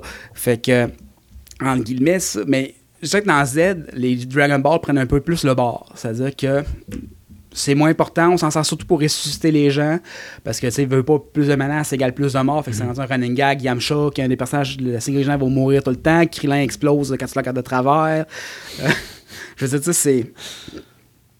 Parce que dans Super, ce qui est le fun, c'est qu'ils ramènent le principe de Dragon Ball, c'est qu'ils font le tournoi pour se pogner Dragon Ball OK. pas le souhait. Fait que ça ramène un peu le Dragon Ball au niveau central, parce que dans Z, c'était plus, euh, on disait comme en anglais, un afterthought. C'était, bah, ils sont là. Ils sont les dans le ils sont là. Dans ce Dragon Ball original, toute la narrative traînait autour du Dragon Ball. C'est qu'à un moment donné, un méchant voulait Dragon Ball, puis Goku, il fallait qu'il l'empêche, parce que le souhait du méchant égale pas le fun pour personne. Fait que, tu sais, que ce soit Piccolo qui voulait faire un souhait, que ce soit l'armée du ruban rouge qui voulait faire un souhait, que ce soit si, fallait que, le but, en fond, de l'opération, c'est de les empêcher ça, de, le, le souhait de se passer, ou eux de faire leur propre souhait, ou, encore une fois, c'est le tournoi des arts martiaux mondial, où c'est Goku, il avoir 8 ans. Puis, d'ailleurs, ce qui est le fun, c'est que ce tournoi revient de façon récurrente, même dans Z. Puis dans Z, ils disent Hey, les gars, ce serait le fun qu'on aille faire le tournoi des arts martiaux, de la, de la Terre, comme dans le bon vieux temps. Fait qu'ils disaient, les gars, là, faut pas taper trop fort. Là, retenez-vous, là. On, on regarde ça pour qu'on est entre nous autres, là. Parce qu'eux, ils savent pas qu'on est fort de même. Oui, non, c'est ça. Fait que, tu sais, ils font ce qu'il faut qu'ils punchent dans une machine pour tester leur puissance, parce que c'est comme ça qu'ils vont décréter qui sont les 10 principaux combattants. Et T'as Vegeta qui se tanne à un moment donné, qui t'a détruit la machine juste à genre avec une pitch note parce qu'il est comme écœuré d'attendre après tout le monde. il trouve ça en, en bas de son rang, là, parce que Oui, lui, c'est le prince Saiyans. Fait que, attention, je suis le prince. En plus, il est détestable. Oh, non, il est haïssable, ce gars-là, c'est terrible. Fait que là, il est on a. On a euh, Naruto qui finit. Ouais. Euh, Pokémon, il est encore actif? Encore actif, Oui. toujours et encore. Une vache Euh, à lait pour Nintendo. Euh, hein. Qu'est-ce qu'il y avait d'autre? Bleach, je pense que c'est Bleach est terminé. terminé. Fait que, euh, Naruto est terminé aussi. Ben, il y a série, ou- nouvelle série, là, Boruto, qui est la série avec son fils. OK, qui s'en vient. Donc, qui, qui roule déjà. Donc, OK. Donc, à ce moment-là, il y a ça qui fait en sorte que Naruto demeure. Mais donc, Dragon Ball est une des séries qui reste encore en vie, mais Oui. euh, qui est comme le seul compétiteur, entre guillemets, Ben, avec qui, qui- Pokémon. qui a été longtemps le roi des shonen, Ouais. euh, qui a été longtemps le, le- le- le- la, pas la Bible, mais un peu le- ce qui était égalé. Mhm. Euh, je dirais que Dragon Ball Super, ce qui est le fun, c'est que il cherche pas nécessairement à reprendre son trône, mais euh, plus à rappeler les bons souvenirs aux Ouais, fans. il va avoir du fun. C'est- pour le fun. C'est Ouais. une série, le fun. C'est Simon qui pense à aller regarder ça en disant ça va dépasser Bleach, ça va être plus que Naruto. C'est pas, c'est sans prétention. Mhm. C'est ça que j'ai adoré. Parce que Dragon Ball Z était, mettait la barre haute, mais c'était un peu pas préten- prétentieux parce qu'à l'époque, c'est le premier qui faisait ça. Puis Dragon Ball, pareil, Dragon Ball, c'était sans prétention parce que c'était juste de l'humour bon enfant, tu sais. Parce que Dragon Ball, vous savez que le personnage devient de plus en plus fort. Puis là, la, suite logique, c'est Dragon Ball Z, tu sais que c'est- ça se tire des planètes par la tête quasiment, là. Euh, mais tu sais, je veux dire, ça n'est plus sérieux, ça n'est, tu sais, c'était. Fait que la logique, euh, c'est la- la- le bout de la logique de ça. Euh, fait que euh, c'était pas prétentieux parce qu'à l'époque, il était tout seul, mais juste si tu le mets à côté aujourd'hui, tu te dis, puis que tu voudrais faire la même affaire, tu pourrais te faire qualifier de prétentieux. Euh, mais c'est ça, ce que j'aime de Super, qui est la suite qui, qui run actuellement, puis qui vient de terminer, c'est que c'est bon enfant, c'est, on se casse pas la tête, on veut juste avoir du gros fun. C'est ça. C'est- on est revenu au, basic. C'est ça, on n'a plus besoin de se prouver. C'est ça. On n'est plus le roi, mais Puis Normalement, habituellement, quand tu as du plaisir à faire, ça te donne du bon résultat, puis les gens aiment ça. Ouais. Puis tu sais, comme je dis, ça a été le roi longtemps. C'est plus en long. Quoi que ça a encore été nommé euh, en 2007, là, je, je pense à ça, le- par le Festival d'art japonais, qui est le ministère des arts et culture au Japon qui fait ça, je crois, si je me souviens bien, le meilleur manga du monde. Oh. Meilleur manga de tous les temps. Mais dire qu'ils ont fait de l'argent, le, le Japon Dragon Ball. D'ailleurs, euh, Goku est rendu la mascotte du Paris Saint-Germain, équipe de soccer euh, très connue Ah en oui, France. ouais. wow. Euh, donc, ça, euh, veux pas, ça fait partie un peu du landscape euh, de l'anime et du manga. Puis je pense jamais qu'on pourra tasser Dragon Ball. Dragon Ball va toujours rester parce que, comme, comme je disais au départ, c'est un peu la base de tout au niveau du shonen moderne. C'est dur de pas comparer Bleach ou Naruto à Dragon Ball. C'est le measuring stick. Et moi qui ai osé dire en début de chronique qu'il était en fin de ligne. Euh, ben, on était en train de l'oublier avant Super. là. Faut- Ouais. faut- on était, il est encore là. Il, est en- il était, il était bien caché, il était en repos. Mais là, ça Ça revient revient en fort. force. On avait-tu quelque chose à rajouter, Julien? Non. Non? Alors écoute, un gros merci de nous avoir présenté cet univers fascinant de Dragon Ball. Je suis sûr que Pokémon et les autres ne sont pas loin en Ah non, arrière. euh, moi avant que Pikachu tire une planète à quelqu'un sur quelqu'un, euh, non. Ah, Julien, merci beaucoup. Ça On se dit à la prochaine. Bye. Prochaine.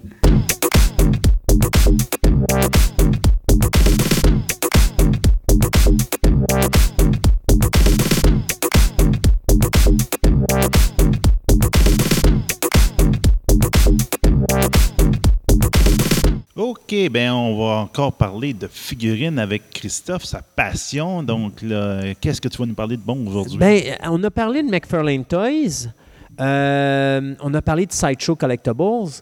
Puis je me suis dit, ça, c'est des grosses compagnies qui existent encore. Ça fait que j'avais le goût de raconter une histoire triste cette semaine. Oh! Ouais, alors on va parler de Sota Toys. Sota, euh, c'est une compagnie qui jamais, qui l'a jamais eu facile. Ça a toujours été les, euh, comment je pourrais dire, le- le- le- le- les montagnes russes du domaine de la figurine.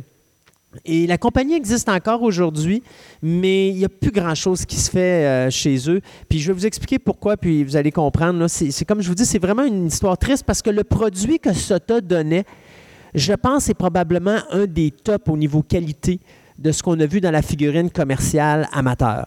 Euh, puis je dis amateur parce que euh, c'est pas du McFarlane Toys, euh, c'est pas du NECA, c'est pas une compagnie qui, euh, au niveau, euh, sortait genre 90 lignes de figurines. Il y a eu quatre lignes de figurines dans leur existence. Il y en a eu d'autres à, droite et à gauche, mais je parle de quatre principales. Principalement une divisée en quatre sections dont on va parler aujourd'hui. Mais avant, on va commencer par le début parce que euh, Sota, c'est avant tout une compagnie qui a été créée, je dirais, pas mal dans la, vers la fin des années 90, début des années 2000. Euh, à cette époque-là, McFarlane Toys avait commencé déjà à couvrir le marché, comme on avait déjà parlé dans notre chronique Ouais, ouais, ouais. précédente. Il avait créé les Movie Maniacs, il y avait beaucoup de popularité. Et là, McFarlane Toys a, fait une, a commis une erreur. Il a, rach- il a arrêté d'acheter des franchises. Alors, euh, à un moment donné, dans une des chroniques précédentes, je vous avais expliqué que la façon que ça marche pour faire la figurine, c'est pas si simple que ça. C'est, mettons un exemple, vous voulez faire des figurines de Alien. Bien, aujourd'hui, les compagnies vont vous vendre une franchise pour faire du Alien 6 pouces. Vous pouvez acheter une franchise faire du Alien 7 pouces. Vous pouvez faire du Alien 10 pouces, du Alien 12 pouces, du 15 pouces, du 18 pouces, du 24 pouces. Vous pouvez faire Tout de la faire statue tout faire de l'argent. Mais si tu achètes une franchise pour faire des figurines 6 pouces, tu n'as pas le droit d'en faire des 7 pouces parce que la franchise des 7 pouces, C'est l'autre qui l'a. c'est peut-être acheté par une autre compagnie. Alors, McFarlane Toys, à un moment donné, a arrêté d'acheter des franchises. Et il s'est dit, de toute façon, pourquoi j'achèterais des franchises? Parce que je fais tellement de belles figurines que les gens vont venir me voir pour faire les figurines. Sauf que c'est pas comme ça que ça s'est passé, parce que sans le savoir, McFarlane a créé de la compétition. NECA. Sota, Mesco et j'en passe, plein de compagnies qui sont arrivées sur le marché, qui ont commencé à jouer dans les mêmes barèmes que les Movie Maniacs et que McFarlane Toys. NECA a été la plus grosse compagnie. Mesco a suivi, mais la plus grosse après ça, ça a été Sota. Sauf que Sota n'ont pas commencé avec des séries de figurines. Ils ont commencé à travailler au niveau de la sculpture. Et donc, il y a un gars qui s'appelle Jerry euh, Macaluso qui travaillait sur euh, des effets spéciaux pour des films comme Toxic Avengers Partie 2, Amityville Dollhouse et Jack Frost 2. Euh, donc, ce gars-là travaillait au cinéma. Puis à un moment donné, il s'est dit Hey, écoute, ça me tente de partir ma propre compagnie de figurines. Puis à l'époque, Sota Toys n'était pas vraiment une compagnie qui était faite pour faire de la figurine, c'était faite pour faire des accessoires promotionnels pour les films, mais les figurines sont arrivées après. Sota, qu'est-ce que ça veut dire? C'est le State of the Art Toys. Et je vais vous dire de quoi le mot euh, ou la phrase va vraiment avec la compagnie. Euh, le produit que sortait Sota Toys était d'une qualité vraiment sublime. Euh, pour ceux qui ont connu la compagnie Palisade, qui faisait à l'époque des statues de Alien, Predator, des choses comme ça, c'est Sota Toys qui faisait les sculptures pour eux autres. Et là, l'histoire d'horreur de Sota commence. Palisade fait faillite et ne paye pas ce qu'elle doit à Sota Toys, et c'est pratiquement une année de travail, si ce n'est pas plus. Beaucoup d'argent qui ont mis sur le bord de la, faillite pardon, Sota. Sota aurait pu dire, bon, OK, that's je tire la plug, on arrête ça là, puis non, on se bat, et ça va donner euh, l'opportunité à cette compagnie-là de créer sa première ligne de figurines vers le milieu des années 2000. Donc, on parle à peu près vers 2004-2005.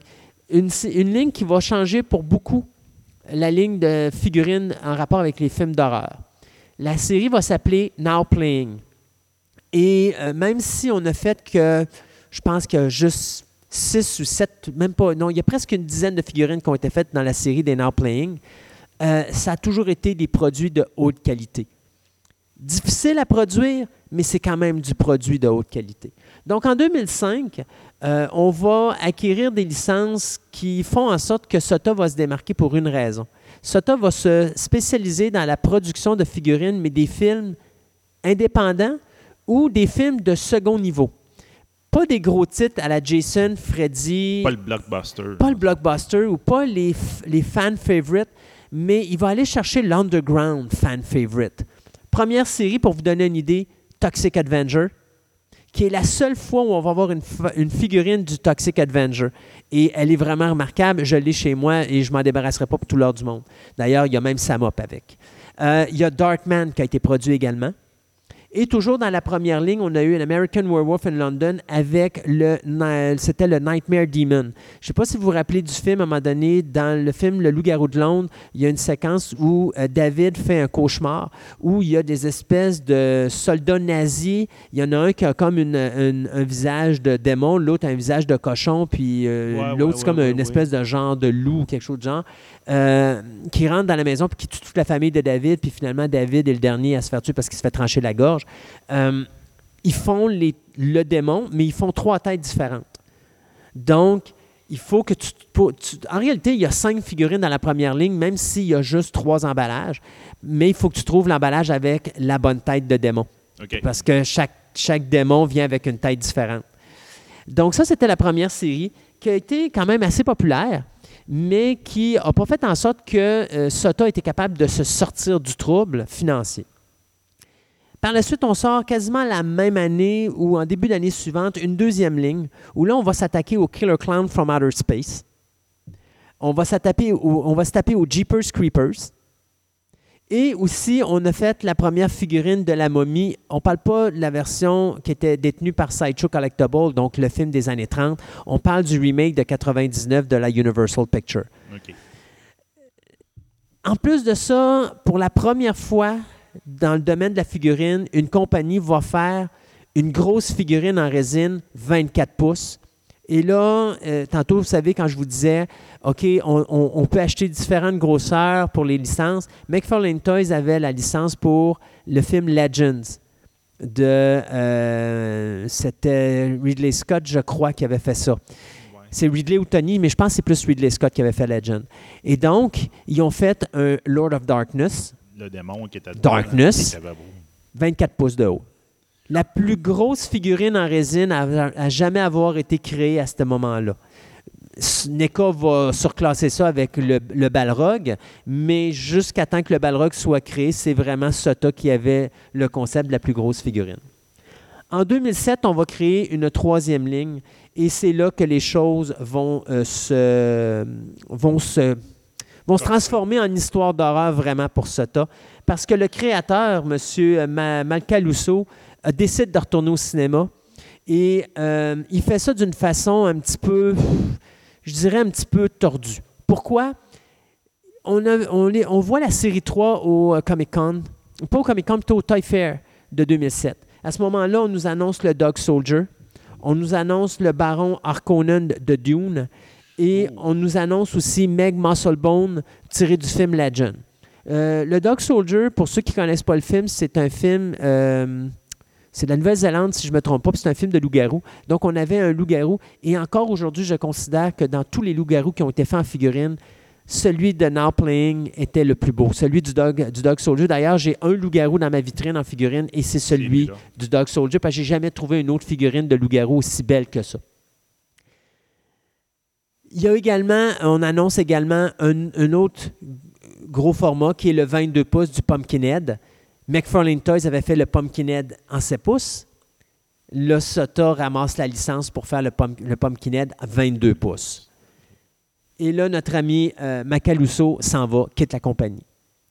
Vous allez me dire, bon, OK, qu'est-ce que ça fait que cet individu-là parte? C'est parce que cet individu-là est entouré de sculpteurs qui n'ont aucun sens de la business. Ce gars-là fait de la business à lui tout seul. Donc, il est président de la compagnie, il deal tout. C'est lui qui a les concepts. Il a monté lui-même son expérience de comment produire de la figurine. Il a eu les problèmes, il a rencontré ces problèmes-là, il, y a les trucs pour pouvoir les bypasser. C'est lui qui a l'expérience, mais il part du jour au lendemain, donnant ça à ses sculpteurs. Il a carrément donné la compagnie, il ne l'a pas vendu. Il l'a donné à ses sculpteurs. Mais les sculpteurs n'ont jamais dealé la business du domaine de la figurine. Alors, ce que ça fait, c'est que la série 3 a passé par un tas de changements incroyables, ce qui fait que c'est devenu une des séries les plus haïes par les amateurs de figurines parce que ce qui nous avait été promis à l'origine est méchamment loin du résultat qu'on a eu à la fin. Pas dire que le résultat était mauvais, mais les changements étaient beaucoup trop imposants et importants pour dire que euh, ça a fait une- un changement drastique qui fait qu'on a perdu des décors. Euh, Meg Musclebone, qui était vraiment très beau à l'origine, est devenu comme vraiment bizarre au niveau concept final. Euh, avec une texture, je dirais pas slimeuse, mais le look qu'il donne est un petit peu un plastique euh, reluisant qui donne un effet de slime dessus qui est pas beau. Donc, il n'y avait pas cette expérience-là, ces gars-là, pour faire de quoi. Euh, quand ils ont fait le, le, le Pumpkinhead, il n'y a pas la lourdeur du, du Darkness 24 pouces. Il est très léger parce que pour sauver dans les frais de, de- de- de transport, ils ont décidé de couper le plus possible au niveau des, des, euh, Des composants. des composantes de la production de, de- du, de la- du produit. Donc, ce qui fait qu'il est excessivement léger. Je peux le tenir facilement au bout de ma main gauche et je suis droitier. Puis, je peux m'amuser à jouer à l'épée laser avec quelqu'un sans problème parce qu'il n'y a vraiment aucune consistance à l'intérieur. Mais le Pumpkinhead est beau. Mais encore là, sa, sa structure finale, sa texture finale de figurine déplaît aux amateurs, ce qui fait que la ligne 3 est la dernière ligne que Sota va créer au niveau commercial. OK. C'est surprenant parce qu'en fin de compte, c'est les sculpteurs qui ont comme botché la finition. Ils n'ont pas botché. C'est qu'à un moment donné, euh, n'ayant pas les. Parce qu'il faut comprendre que faire de la figurine, là, c'est pas facile. Il y a des gens qui s'imaginent, pff, c'est des jouets, c'est des bébelles, tu mets ça sur tes tablettes, ça se vend tout seul. Non. Vous savez, je l'ai déjà dit dans ma première chronique, de la figurine, c'est plus touché que ça. Oui. Vous avez d'abord le gars qui est au concept. Donc, la boîte doit être faite comment? Parce que quand vous faites une caisse, si vous mettez six figurines à l'intérieur, puis d'ailleurs, vous allez voir la série des non-playing, la première boîte face à la série des non-playing, deuxième série, la boîte est différente, totalement. Le premier concept, c'est une boîte ronde, OK. Que- OK? Mais ce qui fait que ça se, place, ça se place très mal dans une caisse, effectivement. Ça, M. Macaluso s'en est rendu compte très rapidement. Quand il a fait la deuxième batch, il les a fait carré. Ça rentre beaucoup mieux dans une boîte. Donc, quand on est arrivé dans la série 3, bien là, on est arrivé que, bon, d'abord, tu as le concept le, gars qui faisait le concept, il n'y a pas cette expérience-là de boîte, parce qu'avant, c'est Macaluso, pardon, qui, qui lui disait OK, je veux que tu fasses ta boîte comme ça. Donc là, maintenant, c'est lui qui doit faire le concept de boîte. Donc, il, arrive avec un concept de boîte, mais là, il n'y a, plus personne pour lui dire quoi faire. Donc, il doit lui-même apprendre quoi faire. Euh, faire de la figurine, vous avez le sculpteur, vous avez le peintre, puis après ça, vous vous dites OK, maintenant, la figurine, il faut qu'elle soit posée d'une manière pour rentrer dans la boîte. Oui. Donc, l'emballage que fait le concepteur pour rentrer dans la boîte, lui, faut qu'il il sache la figurine, c'est quoi sa position, parce qu'il doit penser à son concept de plastique de son emballage pour que la figurine rentre bien à l'intérieur. oui, oui, oui. Euh, Je pense que vous commencez à voir toutes les problématiques. Après ça, si tu as des accessoires, ça grossit donc l'emballage. Donc, si ça grossit l'emballage, ça veut-tu dire que ça grossit, le, ça, ça alourdit le poids? Donc, s'il y a des accessoires à produire, ça coûte plus cher en Chine Oui. ça coûte plus cher à la conception. Les gars n'ont pas cette, cette expérience-là. Alors, tu as un gars qui est Macaluso qui leur met un concept là, qui, qui- qui vend ce concept-là au Toy Fair. Puis les gens héritent de ce concept-là, mais là, ils arrivent avec OK, moi, je ne peux pas vendre ma figurine plus que 24$, piastres, donc au cost, il faut que ça me coûte tant. Mais là, avec tous les, petits accessoires, là, il nous met ça là. Donc, moi, je fais affaire, mais le Chinois sait très bien que moi, je ne suis pas le gars qui fait affaire avec lui. Fait que lui, il en profite. Lui, il dit non, non, ça va coûter plus cher, je veux plus d'argent. Fait que le gars, lui, qu'est-ce qu'il fait? N'ayant pas l'expérience, ben là, il dit OK, on va enlever les accessoires. On va changer le concept. OK, on va le faire dans une autre texture. Puis là, mon Dieu, il y avait ça, mais là, tu me dis que ça va coûter trop cher. Ben écoute, qu'est-ce que ça coûterait pour arriver à faire ça, mais qu'on reste dans le même produit, n'ayant pas l'expérience? Les gars n'ont pas été dans la bonne direction. Ils ont Ouais, juste diminué le concept et le contenu au lieu de dire je me bats. Puis si tu n'es pas capable de me le faire, je vais aller ailleurs pour le faire. Mhm. Parce que autres avaient un deadline. Alors, ils ont vraiment été mis dans une situation rouge où ils n'étaient pas capables de s'en sortir. Et ça l'a donné que la série 3 des Now Playing a été la dernière série que Sota a faite, qui a eu euh, tellement de, mauvais feedback que finalement, ils ont comme fait OK, on va arrêter ça. Puis vraiment, euh, la série 3 est sortie, mais après ça, on a eu le Pumpkinhead qui est sorti par après. Donc, il y a eu deux mauvais feedbacks. Et là, la compagnie a décidé de fermer ça. Mais entre-temps, entre la série 2 et la série 3, il y a eu une autre ligne qui a été faite, qui a été la série Land of the Dead.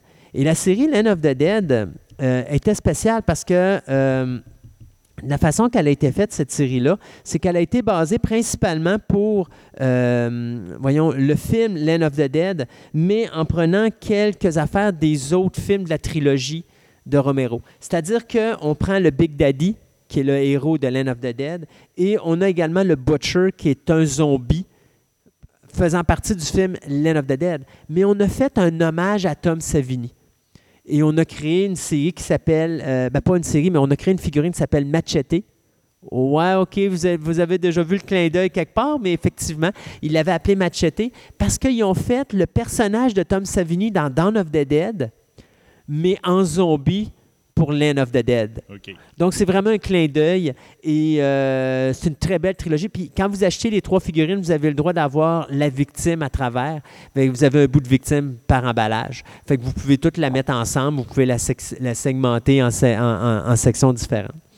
Euh, avant d'avoir tous ces problèmes-là, la compagnie Sota euh, avait également annoncé une série 4. Malheureusement, c'est une série qui va mourir. C'est mo- c'est mort, mais c'est tellement dommage parce que c'est une série. On avait annoncé la série 4, puis on avait même annoncé la série 5.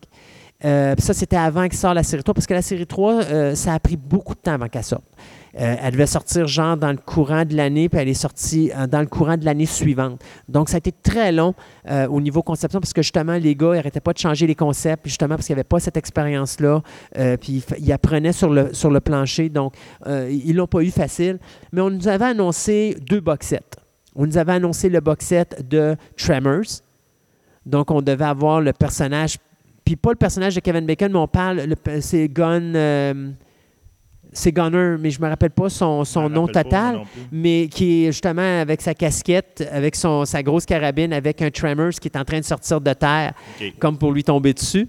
Euh, et on avait le deuxième box set qui avait été fait, qui était un American Werewolf in London, où là, c'était un loup-garou. Puis on avait également, euh, mon Dieu, je me rappelle plus, l'autre personnage, l'ami de David, qui meurt euh, au début du film et qu'on Ouais, voit en qu'on zombie. voit en zombie tout le temps. Tout le long. C'est ça. Alors, on le voit en zombie à côté du loup-garou. Donc, ça, c'était les deux box sets qui devaient être faits. On avait également, dans les figurines qui devaient être faites, on avait un nouveau Killer Clown qui devait sortir. Euh, on avait également une, euh, un autre personnage de la momie qui devait être fait. Euh, on avait un box set aussi qui était annoncé, mais qu'on n'avait pas rien fait encore dessus, mais qui était supposément basé sur The Thing. Puis si je me trompe pas, c'était le personnage de... hum, Voyons comment il s'appelait l'acteur, Kurt Russell, Ouais. face à l'espèce de créature là, quand il y a plein de têtes de chiens, Le tout chien, ça. ouais, celui avec le chien. Là, ouais. Et ça s'en venait aussi dans une espèce d'enclos euh, barricadé. Donc, c'était vraiment un beau box set. là. Les Ah oui. premières images étaient sublimes. On était supposé également avoir un Herbert West de réanimateur. Que ça, c'était pour moi euh, extraordinaire. Là, à Mock Time, ça fait deux années qu'ils nous disent qu'ils vont le faire. On attend qu'ils le fassent. Là, j'ai vraiment hâte qu'ils sortent parce que ça manque dans ma vitrine, ça, mon, euh, mon Herbert West. Euh, on avait également une figurine qui devait être faite du Leprechaun. Donc, la série de films Leprechaun. Euh, donc, de- on devait avoir ça avec euh, la prochaine série, mais malheureusement, c'est parti. On avait même par- parlé aussi de faire une figurine du Captain William Blake euh, du film The Fog. Donc, ça également, ça n'a pas été fait, ça a été oublié- tombé dans l'oubli. Euh, donc, plein, de belles petites pièces comme ça que ça aurait été le fun d'avoir dans la collection, mais que malheureusement euh, ont disparu parce que là, Sota ont cessé de faire du commercial, entre guillemets. Et là, ils sont devenus plus comme on fait quelques statuts une fois de temps en temps qu'on vend directement sur notre site web. Mais c'est vraiment pour dire qu'on entretient l'existence de la compagnie parce que je suis même pas sûr que la compagnie existe encore. Je sais que le site existe encore présentement, mais il n'y a pratiquement rien de nouveau qui sort dessus. Puis, euh, Ça, à moins qu'ils ont une autre activité à côté pour financer tout le monde puis payer les. les Il reste à voir s'ils ont décidé de faire un petit peu ce que Gentle Giant a commencé à faire. Ça, Gentle Giant, c'est une compagnie que je vais vous parler euh, plus tard- dans une autre chronique. Mais Gentle Giant se spécialise maintenant plus dans la sculpture pour d'autres entreprises que dans le concept de statut qu'ils font. Parce que Ils sont contractuels, là, ils se font de donner plus un en plus, là. ils deviennent contractuels. Puis ils en font encore pour eux autres. Mais tu vois qu'ils se spécialisent plus en plus dans le contractuel parce que l'argent est plus facile d'aller chercher ça. Donc, d'après moi, il y a peut-être que Sota fait ce genre de travail-là également. Mais c'est une histoire, j'appelle ça une histoire triste, une histoire d'horreur dans le domaine de la figurine parce que c'est une compagnie qui avait tellement de potentiel, qui a tellement fait des produits de haute gamme et de haute qualité je pense que les fans n'ont pas été vraiment corrects avec cette compagnie-là. Ils auraient dû comprendre ce qui se passait puis donner une chance à ces gars-là de créer quelque chose parce que je pense qu'à long terme, on aurait pu avoir de quoi de vraiment exceptionnel avec eux autres. Puis ils seraient peut-être encore aujourd'hui dans le domaine à compétitionner une compagnie comme NECA, euh, qui est présentement la seule compagnie qui fait de l'horreur ou qui fait du du classique cinématographique dans Figurine. Euh, on voit que Mesco essaye de plus en plus de le faire, mais c'est vraiment NECA qui a pris possession du marché. Euh, fait que c'est triste de savoir que cette compagnie-là est morte parce qu'il y avait tellement de potentiel avec, euh, avec Sota. Bon. Ben, euh, sur cette note triste, euh, on... Mais je vous promets que la prochaine, là, on va Ah, avoir une histoire, une plus belle histoire de- en figurine. OK, parfait. Donc, on s'en reprendra justement avec ta prochaine chronique sur les figurines, puis on va regarder un peu ce qui se fait de, de- de- de plus joyeux.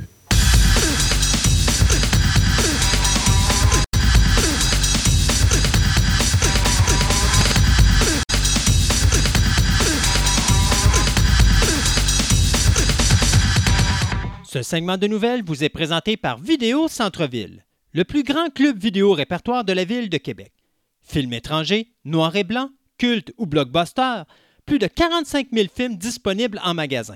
Au 230 Marie de l'Incarnation, Québec, ou visitez tout simplement leur site web à vidéocentreville.com.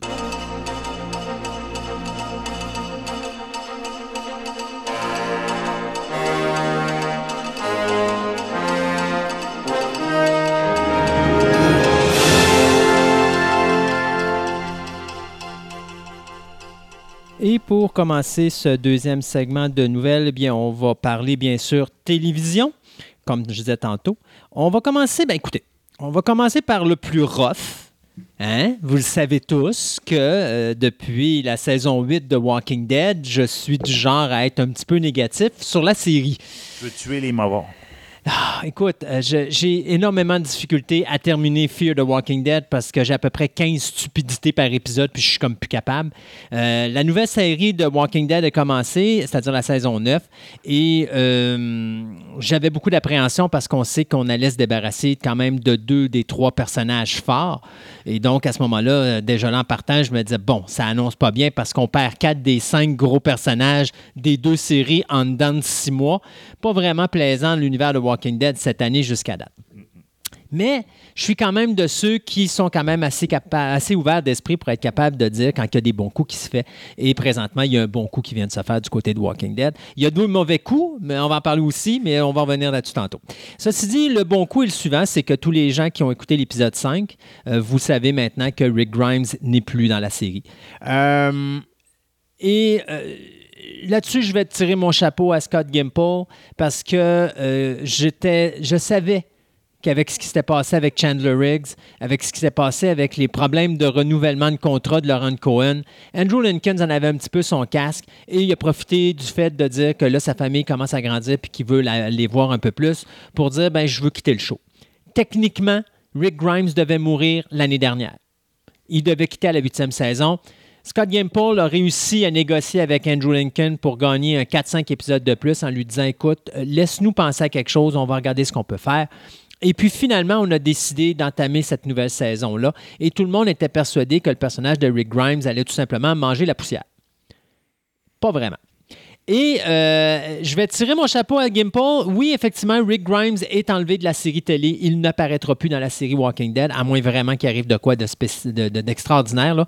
Cependant, le départ de Rick amène quelque chose de bien. C'est que Rick va tout simplement. Je vous dis pas ce qui s'est passé, mais Rick est enlevé de son environnement et se retrouve à un endroit où, où est-ce qu'il va être beaucoup trop éloigné pour pouvoir revenir.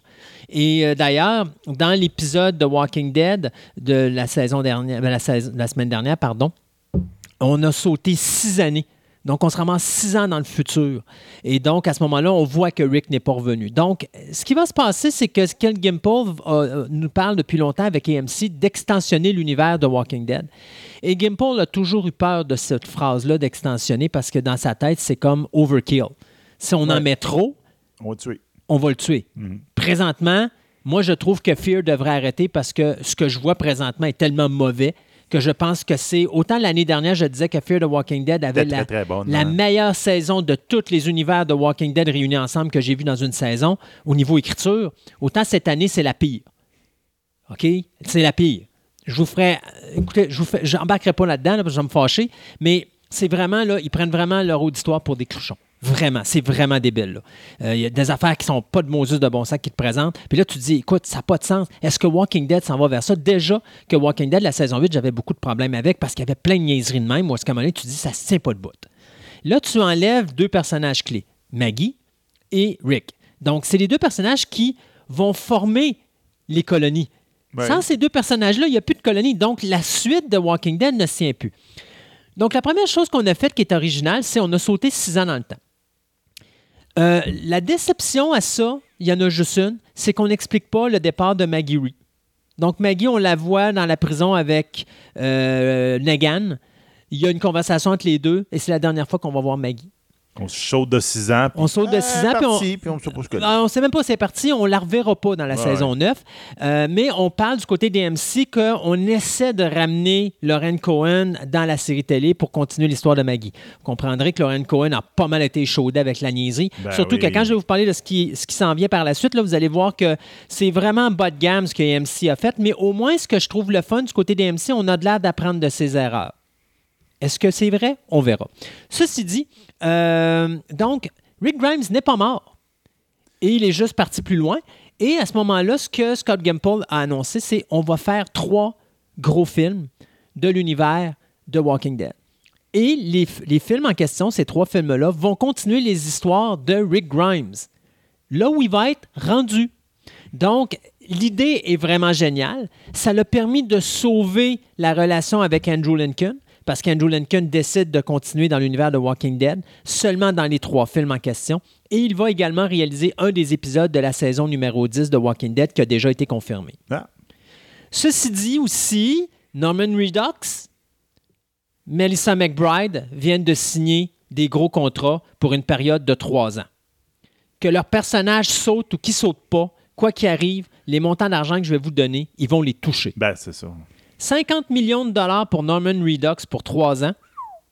20 millions de dollars pour Melissa McBride pour trois ans. Ah, Melissa McBride, Carole, c'est un petit peu normal, c'est un personnage secondaire. ouais, c'est ça. Rappelez-vous que Maggie, c'est ce qu'elle a demandé. Lorraine Cohen, c'est ce qu'elle voulait. Par saison. Ben oui. OK?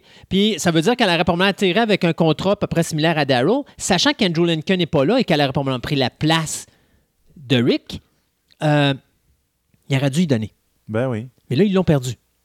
Fait que là, bien, on essaie de faire ça. Et là, présentement, on est en train de négocier le contrat euh, de euh, Danaï Gurira, celle qui fait Michonne. Ça gosse. On n'en sait pas plus que ça. Ça gosse, puis c'est compréhensif. Mais, euh, Danaï veut continuer. Euh, AMC veut le continuer, mais il faut comprendre que Danaï, elle, elle a quand même présentement Black Panther. Elle a quand même des rôles au cinéma qui commencent à être vraiment très alléchants. Elle commence à faire le pognon à l'au bout de la ligne. Euh, elle peut rester, mais jusqu'à quel point? Et c'est là que présentement la négociation se fait. C'est comment qu'on peut garder Michonne dans l'univers Walking Dead tout en essayant de rendre Danae contente et heureuse. Et bon. Alors là, c'est là qu'on est rendu avec l'univers de Walking Dead présentement. Euh, bien sûr, AMC continue malgré le fait que. Puis ça, j'ai été. Vous savez, je, vous- je vous l'avais dit, hein, quand j'ai commencé, je vous ai dit quand Rick va mourir et que Maggie va partir. Moi, d'après moi, il tuait les deux personnages. Je pensais pas qu'il les laisserait vivants, les deux. Euh, je disais, ça va tomber à peu près dans 4 millions, 3 millions, 5 à peu près. La saison a commencé à 6 millions, point 9. Euh, C'était quasiment la moitié de ce que la saison passait avec comme Ouais, auditoire. ça. Là, on s'est dit, on a descendu à 4,9 millions à un moment donné cette année. Et lorsque Rick et. C'était l'épisode final pour Rick et Maggie, on s'est dit, ça va faire un boom. Euh, 5,4 millions. Non, on n'était même Là, pas intéressé. ça revient plus. là. L'auditoire ne revient plus. Et là, j'ai hâte de voir ce qui va se passer. Après, on a essayé de faire un blitz. Il y a une petite séquence finale dans le dernier épisode de Walking Dead qui est vraiment le fun. Euh, restera à voir maintenant si ça va raccrocher les auditeurs ou si à partir du prochain épisode, on va voir la dérape. Moi, je dirais cependant que Fear, j'ai été surpris parce que Fear avait descendu jusqu'à 1,4 ou 1,5 million d'auditeurs, a quand même remonté à 2, donc est allé rechercher son auditoire de l'année dernière. Mais par exemple, quand on fait l'analyse de l'auditoire, on se rend compte que l'auditoire de Fear the Walking Dead est totalement parti. Et ce qu'on a là, ce sont les 2 millions d'auditeurs de, de Walking Dead C'est ce que je pensais. qui ont gagné en début de saison à cause de Morgan, qui eux sont restés. Alors, les, au- les auditeurs de Fear ne sont plus là carrément. Il n'en reste plus beaucoup. C'est ça. Là, c'est le monde qui sont, ils ont décroché de Walking Dead, puis ils ont continué à écouter l'autre. Dit, bon, peut-être lui va être mieux. Ben, arrêtez, puis, non, c'est pas euh, ça. Ce sont les fans de base de Walking Dead. Ça, tu peux calculer que tu as un 2 millions, 2 millions 5, Ouais. 3 millions qui sont tout le temps fiables à Walking Dead, quoi qu'il arrive, euh, qui ont transféré lorsque Morgan a été transféré de série. Mais avec la- le départ de, de Madison et de Nick, il y a beaucoup de gens, qui ont- tous les amateurs de Walking Dead ont comme débarqué. Puis Ben, il y a probablement beaucoup qui ont fait comme moi. On a essayé le début, mais moi, écoutez, là, je suis rendu au septième épisode, là, puis je suis plus capable. Je suis, plus- je suis vraiment plus capable, c'est vraiment trop mauvais. Et pourtant, j'ai du monde qui me dit ils trouvent ça super bon. Je suis content pour vous si vous adorez ça, mais moi, je trouve qu'au niveau scénaristique, les scénaristes sont paresseux et ils nous font des niaiseries comme ça n'a pas de bon sens. On- ça n'a pas de sens. On met les personnages dans des situations problématiques, puis on arrive avec des solutions complètement boboches. Euh, ben, prenez le temps d'écrire vos scénarios, Boys and Girls, là. Euh, ça n'a pas de sens. Y a- la, la direction est très mauvaise présentement sur ce show-là. Euh, deux autres affaires au niveau nouvelles avant que je saute à toi. D'abord, euh, le CW, après avoir ramené Dynasty, Charmed et maintenant bientôt Roswell, ben là, on s'attaque aux 4400, les 4400. Je sais pas si vous vous rappelez de ce show-là. C'est une série qui a duré de 2004 à 2007. L'idée, c'est qu'il y a 4400 personnes qui ont été enlevées par des extraterrestres dans les années 30, 40 et 50. Ouais, c'est ça. Et ces gens-là réapparaissent au début des années 2000, exactement au même âge, sauf que ils ont comme des pouvoirs ou des habilités. Et là, il y a un gars qui euh, retrouve les 4400 puis qui les suit. Et euh, il arrive toujours quelque chose de semaine en semaine avec un personnage, soit qui perd le contrôle sur ses pouvoirs ou encore que les gens sont après lui ou des choses comme ça. Et donc, à ce moment-là, euh, au niveau du- de, de- de- la série, bien, c'est, on va voir comment ils vont aider ces étrangers-là à survivre parce que là, la population, à un moment donné, se retrouve là-dessus. Est-ce que c'est le temps de refaire une nouvelle série seulement 10 ans après les 4400? Ouais, c'est- c'est pas sûr. 4400 est encore au goût du jour. Euh, surtout que tout ce qu'on a de différent entre cette nouvelle série et l'ancienne, c'est juste que les créateurs originaux ne seront pas là, mais pour le reste, le concept demeure exactement le même. Ah. Ça, j'irai de voir. Ouais, c'est ça. Et pour finir, Penny Dreadful, ben, la série qui avait été cancellée. Ben oui. Euh, ben là, on va faire un Penny Dreadful City of Angels. Donc, euh, encore là, ça va être le même euh, créateur, donc John Logan, qui va continuer l'écriture et qui va continuer à produire cette série-là, qui va revenir, mais on n'aura pas Eva Green, Timothy Dalton et Non. John, Josh à Hartnett. Ils ne seront pas là-dedans parce que là, on passe de la période victorienne à euh, Los Angeles de 1938. Et donc, à ce moment-là, on va aller plus du côté moral, mythique. En tout cas, on va voir un petit peu les problèmes de société de cette époque-là. Et euh, c'est ce que ça va être, le Penny Dreadful City of Angels, qui devrait sortir probablement dans les années Il y 1900. a juste le setting, je suis 2020. moins sûr de ça. On verra. On verra Parce ce que, que ça va Penny donner. Dreadful, à la base, c'est les petites bandes dessinées. Oui. Là, celle de 1800, quelque- euh, fin 1800.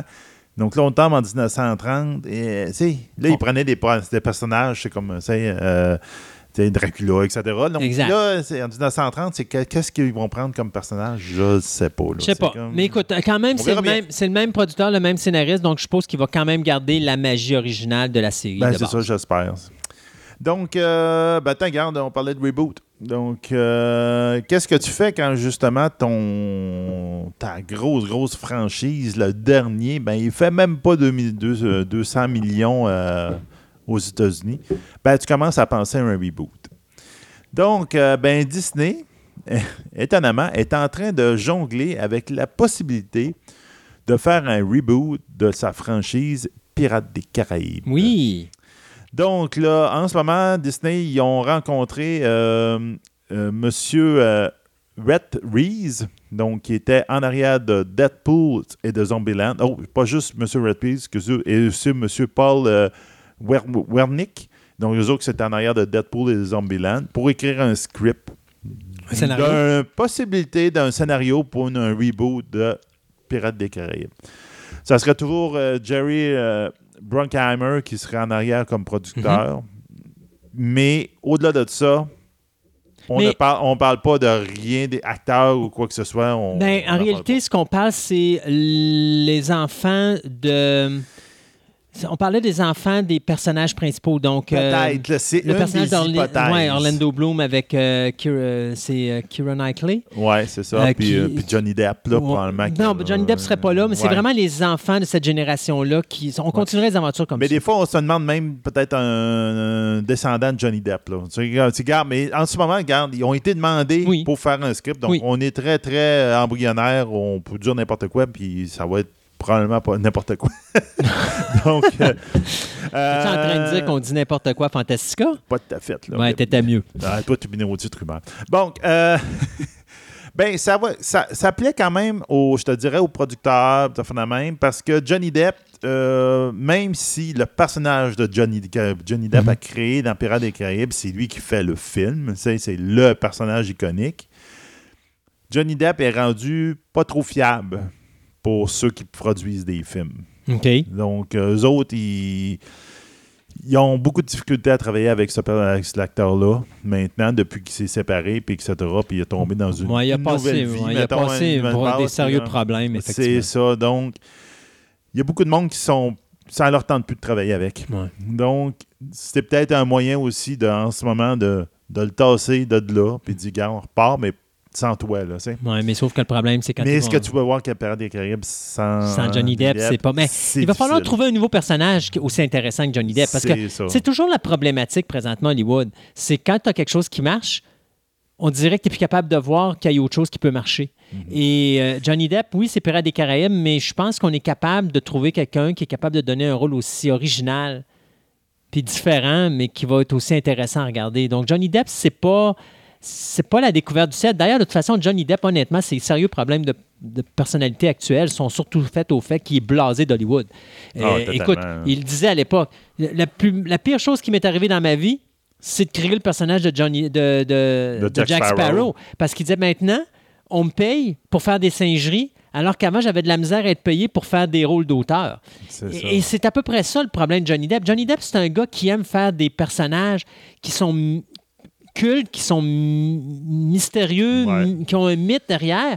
Euh, tu sais, pensez à Benny and June. C'est- totalement délirant comme prestation qu'il a fait dans ce film-là, mais il est plus capable de faire des rôles de même parce que tout ce qu'on veut maintenant, c'est du, on veut du Jack Sparrow. Et donc, je pense que ses problèmes sont principalement tirés de là. C'est le fait que là, il est blasé d'Hollywood parce qu'il veut faire quelque chose d'autre, mais il n'est pas capable parce est qu'il est, il est cerné dans ce rôle-là. Ouais, c'est ça. Donc, on verra bien. Euh, donc, on va peut-être avoir un reboot de Pirates des Caraïbes un jour. Ben, tant qu'à parler de reboot, puis Ah oui, indirectement. Il faut faire attention. Là, quand on parle d'un reboot, c'est pas vraiment un reboot, reboot, là, parce que dans le cas de Pirates des Ben Caraïbes, c'est une suite. il parle mais de c'est juste. suite, C'est ça. C'est parce que quand on parle d'un reboot, c'est qu'on recommence une nouvelle, euh, un, un film mais avec une nouvelle saga de film. Mais là, c'est plus une suite parce qu'à l'origine, on parlait vraiment de refaire comme quelque chose qui se passe plus tard dans le temps. Donc, c'est pas vraiment un reboot, c'est juste un sequel, mais c'est juste que Ouais, le mot ça. sequel, maintenant, ils en ont peur à Hollywood. On utilise le nouveau mot reboot. Alors, Shrek, c'est la même affaire. Ouais. Parce que Shrek, on parle de reboot, mais c'est pas vraiment un reboot. Parce que ce qu'on veut faire, c'est, avant de parler d'un reboot, on veut essayer de faire une suite qui n'est pas vraiment une suite, mais où est-ce qu'on va pouvoir re- revitaliser, revitaliser l'univers de Shrek. Mais en gardant les mêmes personnages. Donc, bien sûr, euh, on veut garder Mike Myers, on veut garder Eddie Murphy, on veut garder Cameron Diaz, on veut garder Antonio Banderas avec euh, Puss euh, in Puss in Boots. Euh, mais, écoute, là, on a donné ça à Chris, c'est Melly Gendry, celui qui nous a donné Despicable Me et les Minions. Je trouve que c'est une excellente idée. Oui, c'est une bonne idée. Parce que s'il y a un gars qui est drôle et qui est capable de nous sortir de quoi d'intéressant avec Shrek, c'est bien lui. Oui. Mais moi, s'il vous plaît, gardez-moi les acteurs de base. Parce que ça, si vous faites un Shrek sans Mike Myers, sans Eddie Murphy, désolé. On, on, on- y a pas, ça ne marchera pas. Non, non, On le sait ça. déjà à l'avance, ça ne marchera pas. Shrek qui a quand même ramassé plus de 3 milliards de dollars avec quatre films. Puss in Boots, lui, en 2011, qui avait ramassé un 555 millions de dollars au box-office international. Donc, tu sais, c'est quand même une franchise qui est énorme. Oui. Euh, là, Universal, euh, qui avait racheté, euh, Com- ben, Comcast qui avait racheté Universal plutôt, puis qui avait racheté les studios DreamWorks, ben là, à ce moment-là, tu sais, se retrouve avec en position quelque chose de vraiment extraordinaire. Alors, restera à voir ce qu'on va faire, mais moi, je dirais que si on garde les acteurs de base, de refaire un nouveau film de Shrek avec une histoire originale, oui, s'il vous plaît, on est toujours demandant pour ça. Oui, puis il faut qu'il il faut qu'il tombe vraiment. Tu sais, euh, tu sais, le troisième Shrek, celui, je pense, c'est le troisième avec un peu une parodie de Merlin. Ouais. euh, la- il n'était pas allé assez loin, moi, Ouais. mon idée. Il aurait pu embarquer. Puis quand tu regardais les. euh, tu sais, le DVD, tu regardais les storyboards, puis la français, il monte et dit Ah, voici une scène que nous n'avons pas tournée, puis il y avait toute l'histoire de Ouais. l'épée, puis tout. Tu te dis Pourquoi vous ne l'avez pas faite? C'est ça que vous avez manqué. Vous n'êtes pas allé assez loin dans l'idée de parodie, le Camelot, puis ça la même. Puis, ah, en tout cas, j'ai l'impression qu'il y avait comme dit Ah, regarde, faut couper, faites, faut que ça coûte moins cher, on coupe. Euh, C'est pas une question d'argent. puis- Surtout avec Shrek, il n'y a pas de question d'argent. Je pense que c'est juste une question de temps puis de, de momentum de- et de rythme. Ouais. Je pense qu'il y aurait peut-être qu'ils ont dit, avec le concept qu'on a présentement, si on va là, ça va casser le rythme, donc on le fait pas. Et des fois, c'est pas facile. Hein? C'est ça, il y Tu as des, bonnes faire. idées, mais tu dis. Tu sais, puis je me rappelle pas c'est qui qui avait dit ça à un moment donné, mais il y avait un réalisateur qui avait dit la pire chose pour un réalisateur, c'est quand tu regardes ton film final, tu sais que toutes tes images sont importantes, mais à un moment donné, tu as un choix à faire parce que ton film, il y a un, il y a un manque de rythme, tu n'es pas capable de le voir. Puis là, tu as une personne qui va dire ça, il faut couper ça. Puis c'est une scène que tu aimes pour une raison quelconque. Ben oui. Puis à un moment donné, tu te rends à l'évidence, effectivement, il faut la couper. Oui, elle est bonne, la scène, mais avec le film, elle ne marche juste pas. Et c'est un petit peu ça qui peut se passer dans des cas comme euh, Shrek, surtout que c'est Ouais. du film d'animation. Ben, c'est ça. Des fois, il faut que tu prennes tes décisions avant de faire la scène. Donc, peut-être que la scène aurait été bonne dans le film, mais tu l'as sur ton babillard, sur ton babillard, ça fonctionne ah, pas. Ça fonctionne pas. C'est ça. Ah, En tout cas, donc on verra bien. Donc, CBS All Access, on parle Oui. toujours de streaming encore. Donc, on va sortir une série sur Picard Oui. dans l'univers de Star Trek. On avait parlé dans la dernière fois qu'on va reprendre Lower Deck. Donc, avec les gens qui sont en arrière de Rick and Morty qui vont nous faire une série Satire. animée, une satire animée. Donc, on va bien voir ce que ça va donner. Le mot overkill pour CBS, ça n'a pas de l'air à exister. Non, hein. non, non. Puis là, il parle de faire un spin-off de Discovery avec le personnage que jouait Mike, euh, Michael euh, Yacht. C'est Michel, là. Michel Yacht, ouais, Ouais. Je vais de la prononcer en capitaine. anglais, mais c'est la, Michel cap- Yacht. c'est la capitaine qui se fait tuer, je pense, dans le quatrième ou cinquième épisode. là? Non, ben, c'est oui. Puis en fin de compte, revient Ah. parce que c'est son, son image miroir dans l'univers miroir. Ah, qui revient, qui en fin de compte, dans cet univers-là, c'est elle qui mène le, le despotique euh, empire humain, la même, puis là, il l'amène dans notre univers, puis là, tu vois que Starfleet la garde parce qu'elle a des informations et aussi elle a une vision plutôt, euh, je te dirais, j'allais dire méchante, là, mais Mhm. euh, machiavélique, que la Fédération veut peut-être pas faire, mais que, bon, finalement, elle dit, elle, elle pense croche, puis elle pense plus que nous autres par rapport au machiavélique, peut-être qu'on en a besoin un petit Ouais. peu dans la Fédération. Tu sais, en tout cas. Donc, son personnage ben, est en discussion pour faire le spin-off qui va être basé sur son personnage. Lequel? Celui Ben, du vaisseau ou celui-là du Mirror Universe? C'est toute là l'histoire. C'est probablement celui de, de l'autre universe. Très, très, très probablement. Est-ce, la question est, est-ce qu'on va avoir une série sur le, le Mirror Universe? Donc, on va y voir comment Ouais. elle a montré au pouvoir, ça fait la même comme empereur. Ou on va la voir dans l'univers normal, mais qu'elle est comme dans une. un- on va voir une, une genre de série d'espionnage dans Star Trek où elle va être là à l'intérieur. Overkill. Oui, c'est overkill. Puis, je trouve ça pas intéressant, dans le sens que tu prends le personnage qui ne, dans une série qui est, comme on dit, on dit Ouais. tout le temps, qui n'est pas vraiment Star Trek, là, Ouais. à, à notre avis. Puis là, on prend le personnage qui est complètement à l'antithèse de Star Trek, qui est vraiment à l'opposé, Hmm. puis il dit on va faire un spin-off de Star Trek avec ce personnage-là. Oui, mais gars, il représente à rien Non. qui est dans Star Trek, Non, puis tu fais une série avec. J'aimerais, j'aimerais Oh, faire une suggestion. Je suis pas Je, voudrais faire une suggestion. Euh, pour le pilote, mettez-y un chandail rouge. Ça devrait régler le problème. Oui, ça va régler le problème. Le problème va se régler par lui-même. Puis, euh, pour- ceux qui n'ont pas compris Ouais. la blague, c'est parce que dans Star Trek, habituellement, quand un shirt. personnage a un red shirt ou un gilet rouge, il se fait tirer, il se fait tuer dans l'épisode. Alors, mettez-y un gilet rouge, ça va régler le problème. Ouais, c'est ça. Mais regarde, pour ceux qui ont Galaxy Quest, là, c'est Oh oui, exactement, c'est le gag. Donnez-moi un nom, donnez-moi un nom, quelqu'un. Donc, euh, une dernière chose, je vais probablement le mettre sur notre Twitter. Euh, on a eu le droit au premier trailer du, euh, du film de zombies coréen de Netflix qui s'appelle Kingdom. Donc, on va voir des zombies à l'époque du au 5e cent- siècle dans la dynastie coréenne. Oh. Donc, ça va vous dire. On Je sais que c'est pas ça, là, mais on va mettons des zombies avec des samouraïs. Je sais que ça s'appelle pas des samouraïs en Corée, ça doit avoir un autre nom. Là. Donc, en fin de compte, c'est, euh, ça va passer sur l'histoire. Ça va être euh, une princesse qui, euh, son père, l'empereur, vient de décéder. Donc, elle est en train de faire son deuil, etc. Mais en fin de compte, son père, il est peut-être pas tout à fait mort. puis il, est- il est- il a relevé des morts. Puis là, euh, il garde ça secret. Mais à un moment donné, je te dirais que probablement, papa, il a faim. Puis à un moment donné, euh, l'affaire part en dérape. Puis là, ça fait qu'il y a plein de zombies en Corée. Bon. Donc, euh, on- j'ai hâte de voir. Ça va être le 25 janvier que ça va sortir sur Netflix. On mettra un le, le- le trailer sur notre Twitter. Parfait. Euh, moi, je vais finir notre segment de nouvelles avec quatre news rapides. Le premier, euh, il y aura une nouvelle adaptation cinématographique de Flash Gordon. Ben oui. Euh, donc, bien sûr, c'est le réalisateur Julius Avery qui vient d'être signé pour écrire le scénario. euh, un nouveau scénario, on va dire, parce qu'il faut se dire que dans- en 2015, le, la- le réalisateur Matthew Vaughn, qui nous avait donné les Kingsmen, qui est X-Men Ouais. et tout le kit, euh, avait, avait signé pour faire l'adaptation. Il y avait un scénario qui avait été écrit justement par euh, G.D. Payne et Patrick McKay.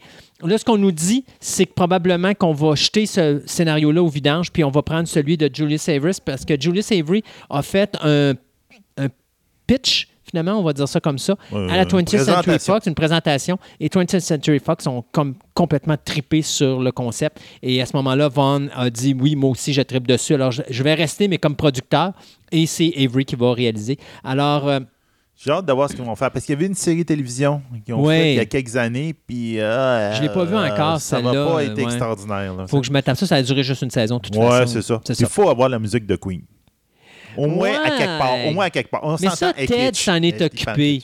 Ted s'en est occupé, tu sais, avec Sam G. Jones, puis euh, euh, Flash, Ouais. puis tout le kit, là, non. Mais oui, effectivement, euh, bien sûr, pour ceux qui ne connaissent pas, c'est quoi Flash Gordon? Ben, c'est un héros terrien euh, qui n'a pas de super pouvoir, Non. qui se ramasse avec une euh, jeune femme du nom de Dale Arden et un scientifique, Hans Zarkov, et il se ramasse sur une planète qui s'appelle Mongo, où est-ce que, qui est dominée par un Ming euh, tortionnaire qui lui désire juste... L'empereur Ming. Ouais, un empereur qui désire détruire la Terre. Et donc, bien sûr, ils vont essayer d'arrêter Ming dans son, euh, dans son désir de conquête.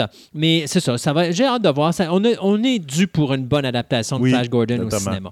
Il y aura un film sur la vie de Rock Hudson, l'acteur euh, qui... euh, je crois, est un des premiers acteurs à s'être euh, dit homosexuel et d'ailleurs un des premiers acteurs à être mort du sida également. Oui. Euh, donc, euh, on a décidé de faire un film sur lui qui va couvrir principalement euh, les années 50 et 60 de sa vie. Alors, restera à voir ce que ça va donner. J'ai euh, pas grand-chose. Je sais qu'on va se baser sur la biographie qui a été écrite par Mac Griffin, euh, mais pour le reste, je sais que c'est le réalisateur Greg Berlanti euh, qui nous a donné Love Simons qui va s'occuper de la réalisation et c'est Universal Pictures qui va s'occuper de la distribution. Chloé Moretz, qu'on avait vu dans la dernière version de Carrie, qui faisait Hit Girl dans Kick-Ass, Oui. et euh, l'acteur Jack O'Connell, eh bien, 50 ans après la version originale euh, qu'on avait eue au cinéma avec Faye Dunaway et Warren Beatty, vont jouer dans une nouvelle adaptation de l'histoire de Bonnie and Clyde dans un film qui va euh, s'intituler Love is a Gun. Donc, bien sûr, le film devrait commencer euh, à tourner au début 2019 pour une diffusion en salle vers les années 20. Euh, c'est bien sûr Bonnie and Clyde, si vous ne connaissez pas les personnages, c'est Bonnie Parker et Clyde Barrow qui, pendant euh, les années, fin des années 20, début des années Ouais, à 30, peu près. euh, alors qu'il y avait eu la Grande Dépression, bien, eux autres s'amusent à voler des banques. Ils sont devenus les coqueluches euh, du, Ah oui, des États-Unis couple, d'Amérique. Ouais, c'était le couple maudit que tout le monde aimait détester. Alors, euh, un film qui s'en viendrait, Love is a Gun, euh, d'ici probablement 2020. Et pour finir, oh mon Dieu Seigneur, Gladiator 2. Alors, euh, Ridley Scott euh, qui va nous faire une suite des aventures, ben pas des aventures, mais arrêtez, il se fait une suite au film Gladiator qui a rapporté quand même, je pense, ses 5 Oscars en 2000. Il y avait eu 11 nominations là-dessus. C'est Paramount qui va produire encore et c'est toujours Ridley Scott qui va réaliser. Écoute, le gars à 80 ans, il arrête pas. C'est une non, non, non. machine incroyable. Euh, Donc, euh, l'histoire va suivre le- les aventures du fils de Lucia. Ça, c'était le personnage qui est interprété par l'actrice Connie Nielsen, qui lui a été pas mal influencé par Maximus, qui était interprété par euh, Russell Crowe. Et donc, à ce moment-là, il va vouloir poursuivre euh, son rôle de gladiator. Donc, bien sûr, restera à voir vers où on s'en va avec ça, mais c'est le scénariste Peter Craig qui écrit présentement le scénario de Top Gun 2 qui va s'occuper de la scénarisation et on calcule que le film devrait sortir d'ici 2021 en salle. On euh, s'arrête quelques instants Ouais. pour quelques chroniques et après ça, on vous revient avec un télé nostalgie parce qu'on va vous parler de Dark Dark Skies.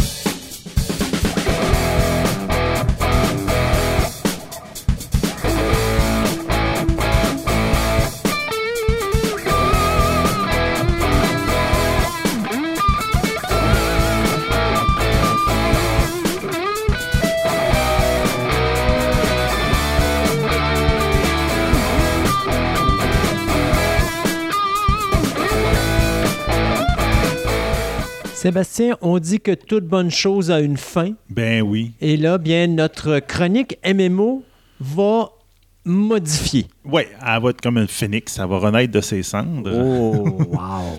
Donc, ça allait bien que le jeu. Donc, euh, oui, c'est ça. On va la changer parce que les MMO, à un moment donné, ben, il y en a, mais à un moment donné, Il y en a plus. plus. c'est ça. On s'entend qu'il y en a beaucoup encore, mais on va en parler encore de temps en temps, mais on va la transformer, la chronique. On va, on va parler plutôt de jeu de rôle. OK. Donc, on va y aller. Quand tu dis jeu de rôle, tu parles-tu de jeu de rôle grandeur nature ou Non, sur ben, table? on pourra à la limite parler effectivement. Donc, jeu de rôle en général. En général. Donc, autant informatique, j'aurais tendance, moi, je veux, je veux faire au moins euh, une, c'est peut-être peut-être deux chroniques sur les, euh, les fameux livres dont vous êtes les héros. Oui. Ça, dans l'historique, d'où ça vient, puis etc. Donjon Dragon. Euh, on, peut, on parler de Donjon Dragon parce que les livres dont vous êtes les héros sont très liés à Donjon Dragon pour une. Quand on va en parler, on va pouvoir en parler. Puis oh, effectivement, je pourrais parler d'effectivement des différents univers qu'on a vus dans les jeux de rôle ou etc. Donc on va essayer de d'étendre un petit peu l'univers de ça. OK. Mais pour, Mais cette dernière chronique MMO, MMO, on va parler d'MMO. OK. On va parler de l'univers de Elder Scroll. Scroll. Donc, Elder Scroll, avant d'être un MMO, c'était des jeux vidéo. OK. Donc, ça a été des jeux vidéo qui a été inventé en 1994. Ce qui était totalement nouveau là-dedans, ben, c'est que ça a été conçu comme un jeu sur table. L'idée de base, c'était un jeu sur table. Donc, quelqu'un qu'on joue avec des dés, avec des, des feuilles de papier, etc. Puis, on a décidé d'en faire un jeu vidéo. Mais on a décidé de transposer l'idée d'un jeu sur table sur le jeu vidéo. C'est-à-dire que la plupart des jeux à l'époque, c'était encore euh, ton chemin, ben, suis le, le chemin de briques jaunes, comme dans le Oh, chien ouais. d'Oz. Dit, suis le chemin de briques jaunes. Ben, je voudrais celui euh, suivre le chemin de terre à côté. Il dit, non, non, non, non, l'histoire dit, je suis le chemin de briques jaunes, puis tu peux pas t'élever de ça. Elder Scroll, dès le premier opus de cette série-là de jeux vidéo assez populaire, ça a été complètement le contraire. Il dit, fais ce que tu veux à un point tel que le monde dit euh, euh, Je m'en vais où? Ben, il dit, Fais ce que tu veux. Mais il- le monde n'était pas habitué à jouer Mhm. de même avec un jeu vidéo. Donc, si ça te tentait d'aller à gauche puis d'aller visiter une caverne là qui avait peut-être des monstres, ben vas-y. Puis après ça, tu refais l'histoire principale après. Là, tu dit, Ah, mais- Ce qui est drôle dans tous, tous, tous les Elder Scrolls, tous les, les- les opus de cette série de jeux vidéo-là, ainsi que le jeu online, après ça, le MMO qui est arrivé, c'est que tu commences tout le temps dans une prison. OK. Bon, bravo. Ouais, que ce soit que tu fasses, t'es déjà t'es un prisonnier de quelque chose et tu te libères. Et en fin de compte, là, là, c'est là que l'aventure commence. En Donc, là, réalité, ce qu'ils sont en train de dire, c'est bon, vous voulez jouer n'importe comment, mais on va vous mettre en pénitence pour ça. Ça. Au début, il dit, Gam, t'as été en pénitence, maintenant, oh, tu peux aller faire d'autres choses. Donc, on parle effectivement de plusieurs opus. Donc, Elder Scroll Arena en 1994, Elder Scroll 2 Daggerfall en 96, Elder Scroll 3 Morrowind en 2002, que lui a eu même plusieurs updates, plusieurs euh, euh, euh, deuxième chapitre, d'autres Mhm. chapitres dans l'histoire. Elder Scroll 4 Oblivion qui est en 2006 et Elder Scrolls Skyrim qui est en 2011. Donc c'est quand même une bonne série, surtout que je prends rien que Skyrim, il y a, euh, un nouveau chapitre Down, Down, Downguard puis Dragonborn. Donc tu sais, il y a d'autres. euh, Chacun, effectivement, est très, très différent du, de- du précédent, dans le sens qu'au tout début, ils avaient quand même gardé l'idée de, classe. C'est de- de- d'avoir des professions, genre euh, guerrier, magicien, etc. Mais avec quand même une panoplie de compétences que tu pouvais choisir, genre 35 compétences. Ça avait, oui, on donnait comme la liberté de là, mais ils étaient quand même pris dans, un, dans une profession. Puis tranquillement, à un moment donné, ils ont diminué les compétences, ils ont ramené à 18, quelque chose qui va être plus raisonnable. Mais à partir de là, ils ont enlevé complètement le principe de profession. Ils dit, garde, tu tes compétences, tu choisis-les, puis c'est toi qui vas décider ce que tu vas faire en faisant ça. Donc, si tu veux faire un guerrier qui tire des boules de feu, ben, pourquoi pas? Regarde, on dit, spécialise-toi dans les armures, puis spécialise-toi dans les armes, puis ah ouais, prends la, la compétence. On essaie de donner de l'autonomie aux de joueurs. l'autonomie. Euh, ça a différent, amené différents problèmes. Par exemple, dans Oblivion, le, le puce qui est en 2006, parce que le fait que c'est qu'il faut que tu, dans un concept de main, c'est qu'il faut que tu ajustes le niveau des rencontres en fonction du, du joueur. Donc, le joueur, lui, ben, tu commences un- le coin gauche en haut de la, de la carte. Mais lui, ça y tente, il marche jusqu'au coin droit en bas. Il faut que tu t'arranges que la rencontre au coin droit en bas, ben, qu'il y a quand même des chances de le vaincre. Mhm. Donc, dans Oblivion, ce qui avait réglé le problème, il avait fait que ben le, tu rentres dans une caverne, ben, automatiquement, la caverne regardait, elle dit OK, toi, tu es niveau 3, ben, je vais mettre des, des rencontres en fonction de ton niveau. Donc, la, la rencontre s'adaptait. Mais ça faisait que quand tu étais rendu le gros, le gros guerrier, ça va même niveau, je sais pas, n'importe quoi, niveau 50, et tu retournais à ta zone de départ, puis il y avait euh, genre la, la petite quest de départ, c'était Ah, j'ai échappé un objet dans le lac, mais il y a un barracuda dans le lac, puis euh, il, il m'empêche d'aller chercher ma- ma- mon objet qui est tombé. Genre, je vais aller y aller, je vais y aller, moi j'ai tué des dragons. Puis là, t'arrivais dans le lac, puis le lac, ben, il disait Bon, t'es niveau 50, on va le mettre 52. Le barracuda, ah, le barracuda, il te mangeait en deux bouchées. Ça, tu, tu fais Mais voyons, c'est quoi la logique? Que tu sais rien qu'un maudit barracuda? Mais c'est un barracuda. mais c'était un barracuda, mais un barracuda qui était adapté. Donc, donc ça, ça, ça avait fait un des problèmes. Dans Skyrim, ils avaient comme peaufiné leur système pour un peu comme empêcher de ce genre d'absurdité-là d'arriver. Mais ça venait quand même très intéressant. Dans Oblivion, par exemple, tu partais, puis là, tu disais, ben, je, je pouvais aller dans une des villes. C'est vraiment un des jeux que j'ai vu des superbes villes là-dedans. Puis le soir, tu pouvais. J'apprenais à crocheter des serrures. Donc, je crochetais des serrures et je cambriolais les villes, les, les maisons. Donc, je me prenais dans la maison, j'essayais de ne pas réveiller les, les- les occupants, puis je fouillais dans leur or, puis je partais avec leur or. ça, toi, t'es un pickpocket. Ah, ouais, oui. Moses. Ou encore, quand tu ça étais m'apprend- plus magicien, tu avais toutes des quests, puis de même. Ça magicien. m'apprendra à inviter mon co-animateur à la maison. Puis là, t'étais- tu faisais plein de quests euh, pour être magicien. Puis, de même, puis là, tu finissais par monter dans les grades, puis etc. Puis à un moment donné, tu venais comme, de par des concours de circonstances, à être le, grand magicien en chef de, la ville. Donc, à ce moment-là, tout le monde qui te rencontrait dans, la rue, il disait Bonjour, magicien-chef. Donc, c'est. Tu avais un, un- un peu une appartenance que je trouvais ça super intéressant. Puis c'est comme tu pouvais vraiment faire ce que tu voulais. Dans Skyrim, ils l'ont un petit peu perdu. Je te dirais que tu avais moins l'impression de grande ville. C'était plus comme des villages vikings, de fond même. C'était un petit peu moins dans ce genre-là. Il y avait, euh, ils ont beaucoup d'impressions style Dragon, euh, Donjon Dragon, et- etc. Mais ils ont aussi emprunté des affaires comme euh, Vampire de Mascarade puis Werewolf, qui sont deux jeux de rôle qui existent, par le sens que les vampires existent dans ce monde-là. Et si tu te fais mordre par un vampire, oui, tu peux te faire infecter. Et là, tu peux donc t'acquérir les capacités du vampire, mais aussi les défauts du vampire. Et là, tu peux essayer de trouver un moyen de te guérir. Pareil, comme si tu un, un loup-garou, ben, tu te fais mordre par un loup-garou, ben là, tu vas te transformer à la pleine lune. Donc là, tu t'arranges et dis est-ce que c'est un c'est quelque chose que ça me tente de jouer? Mhm. Puis de faire partie de ces cultes-là, puis de toute la, la- la- la synergie de ces, ces espèces-là. Ou encore, non, moi, c'est le contraire, je veux, je veux m'arranger pour pas avoir cette curse-là, puis je vais essayer de même tuer des loups-garous. C'est comme Ouais. la grande liberté, puis tu peux arriver plein de choses, puis c'est bien intéressant.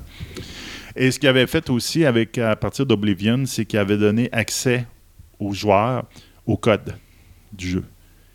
Donc, il avait permis aux joueurs d'adapter le code du jeu et donc de rajouter des choses, ce qu'il appelait des modes. Donc, euh, du ben non, euh, j'aimerais ça créer un, compagnon pour mon personnage qui va le suivre, etc., puis qui va l'aider dans certaines circonstances. Ben, les joueurs pouvaient le faire. Puis il l'ajoutait. Donc, ça, c'était quand même très, très, très intéressant. Tu pouvais te marier même dans ces games-là. Tu Oh. pouvais trouver le- l'âme sœur à quelque part, puis te marier, puis faire la cérémonie de mariage, etc. etc., Donc, là. comment se pratiquer au mariage avant de le faire dans la vraie vie? Avant de le faire dans la vraie vie. Donc, ça donnait quand même une très grande liberté. Donc, quand ils sont arrivés à vouloir faire des MMO, ben, je te dirais qu'il y a une bonne partie de l'histoire. ben, l'univers était immense. L'univers était très bien détaillé parce que chaque jeu se passe souvent euh, 100, 200, 300 ans entre chaque. C'est vraiment, c'est comme ils sont séparés d'événements de l'autre. Oui, ça suit dans le temps. Oui, vous allez suivre l'histoire du monde dans le temps.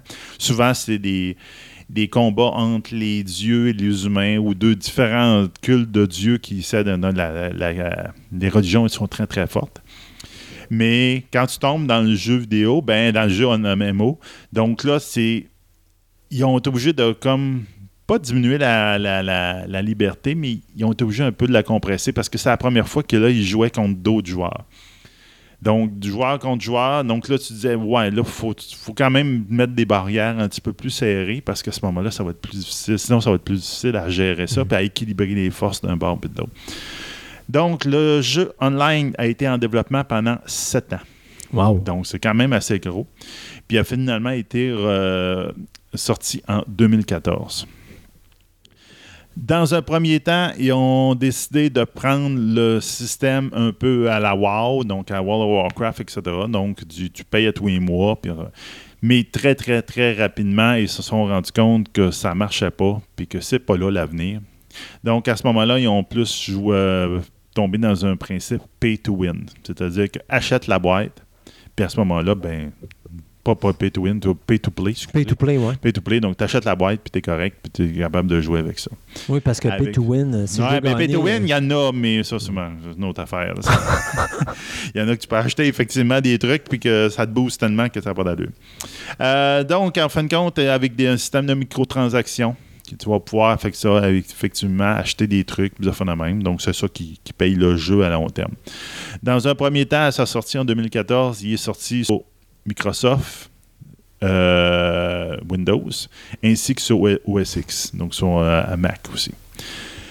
En 2015, quand ils ont décidé de passer justement au système de microtransactions, puis que maintenant, tu n'as plus besoin de payer mensuellement, ben, il est sorti sur PlayStation 4, sur Xbox One. Donc, c'est très intéressant. Donc, ça fait quelque chose de multiplateforme. C'est le même jeu que tu vas jouer autant sur Microsoft, euh, les gens qui sont à Apple, les gens qui sont sur console, ils vont tous pouvoir jouer dans le même univers. Donc ça, c'est bien très intéressant. Je te dirais que l'avenir, tranquillement, s'en vient vers là, mais c'est pas tout le monde qui veut prendre ce risque-là parce que c'est ben, c'est tous des, euh, des systèmes différents. Donc, il faut être des programmeurs différents pour programmer sur chacun. Donc, c'est pas nécessairement super évident. En 2017, euh, il y avait environ un million de joueurs qui jouaient tous les mois, puis avec un, un bassin sur un bassin de 8,5 millions de joueurs. Donc, c'est quand même respectable pour le pour ce jeu-là. Le, même, le MMO est encore populaire aujourd'hui. Je pensais Très, pas. euh. Tu sais, je pensais. parce que, tu sais, mettons, tu vas avoir des jeux où est-ce que les gens jouent en- ensemble, tout ça, mais je pensais qu'on était rendu à ça plus. Tu sais, cette technologie où tu achètes un jeu vidéo, mais tu peux te plugger sur un système puis jouer plusieurs. euh, Oh oui, c'est- toujours très populaire, mais je te dirais que ça dépend des. Les types changent. Euh, tu sais, euh, je, je regarde mon garçon, par exemple, lui, il aime plus jouer des jeux que c'est des compétitions. C'est ce qu'on appelait des joueurs contre joueurs, des, Ouais. euh, des- du PVP. là. Un tire sur l'autre, là, puis il tire des sorts, il se tire n'importe quoi. là. Puis c'est plus une un jeu de compétition de ce style-là. là. Alors que des MMO, oui, il y en existe en- encore, puis ça roule encore beaucoup. Tu sais, wow, je ne vois pas quand est-ce que WoW va arrêter de va mourir. Là. À un moment donné, il va finir par mourir, mais. Mais pas c'est encore drôle, le monde dit encore de ça de Magic, puis Magic, c'est encore autant populaire. Exactement, c'est ça. Donc, euh, je suis pas sûr que, euh, que les gros MMO vont, vont mourir. Tu sais, euh, je joue encore à Guild Wars 2, puis c'est encore très, très euh, populaire. Puis même avec les, les différents updates qu'ils font, aussi, ils attirent du nouveau monde, donc c'est quand même intéressant. Il a été quand même très critiqué à sa sortie parce que je te dirais que le monde le comparait à une série qui a duré euh, 94 à 2011. Donc, mettons, 20, quasiment 20 ans de, de jeux vidéo. Là. Donc là, quand tu compares à quelque chose, là, c'est difficile de, de compétitionner. Ouais, c'est surtout. sûr. Surtout quand tu as un univers pré- préexistant. préexistant, puis le monde s'attend à une certaine. Il y avait une très grande liberté, puis ils ont été obligés de la réduire un peu pour pouvoir la mettre plus intéressante. Donc, euh, ben, plus jouable à, plusieurs. Donc, ça a, ça a peut-être un. Fait que tu es en train de me dire que les gens qui chialaient au début parce qu'il y avait trop d'autonomie, là, ils chialent parce qu'ils n'ont plus assez. Ouais, c'est ça. Ouais. Regarde, C'est tout le temps ça, hein? Ouais. Ouais, il faut chialer quelque part. Exactement. Tout le temps. Donc, euh, présentement, ben, dans le MMO, ben, à ce moment-là, ils ont, bon, ils ont limité. C'est quand même pas pire. Ont- Il y, a, il y a 10 races. C'est quand même pas pire. Donc, euh, quatre variétés d'humains, euh, trois, trois ou quatre, trois d'elfes. Ils ont les orques en plus. Puis en plus, ils ont des, des races hautes, là, genre euh, les hommes chats, ou les même, ou les hommes lézards. là. C'est à peu près toutes les races qui existaient aussi dans le jeu original. Donc, ça, au moins, c'est intéressant. Ils ont sorti euh, quatre, euh, cinq classes. Donc là, c'est là qu'ils ont limité un petit peu le, le, le range pour le monde. Donc, ils appellent ça le, les chevaliers dragons, les sorciers, les, euh, les, les lames de la nuit, les templiers, puis les wardens, donc les, les gardiens, je me rappelle bien qu'on pourrait appeler ça de même. Donc, encore là, tu vois les archétypes standards, le sorcier, le, le voleur, le chevalier, etc. Donc, ça, ça ressemble pas mal. Puis dans ta chronique, ta dernière chronique MMO, maintenant, on sait que tu es un voleur. Oui. Ouais. Ben, entre autres. Non, non, mais c'est parce que justement, on peut pas tout faire. Mais moi, je regarde. Mais Moi, j'étais t'a- plus, moi, j'étais t'a- plus un guerrier mage. Toi, t'aimes bien, bien ouvrir les serrures. C'est correct. Ben oui, mais je trouvais ça le fun. Ça faisait un beau. euh, Ça, Ah ouais. ça augmentait ton, ton, ton pécule assez Oh, rapidement. c'est ça.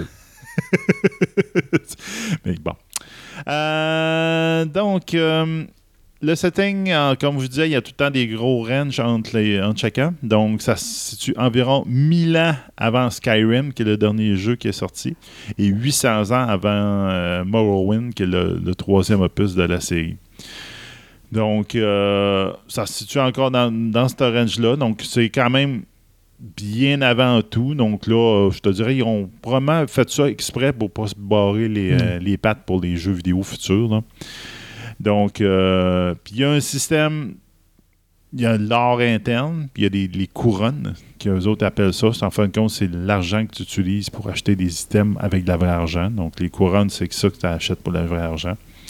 Il y a un système de PVP qui existe. Donc, là, on, si les joueurs qui veulent se taper dessus, ils vous pouvez vous taper dessus.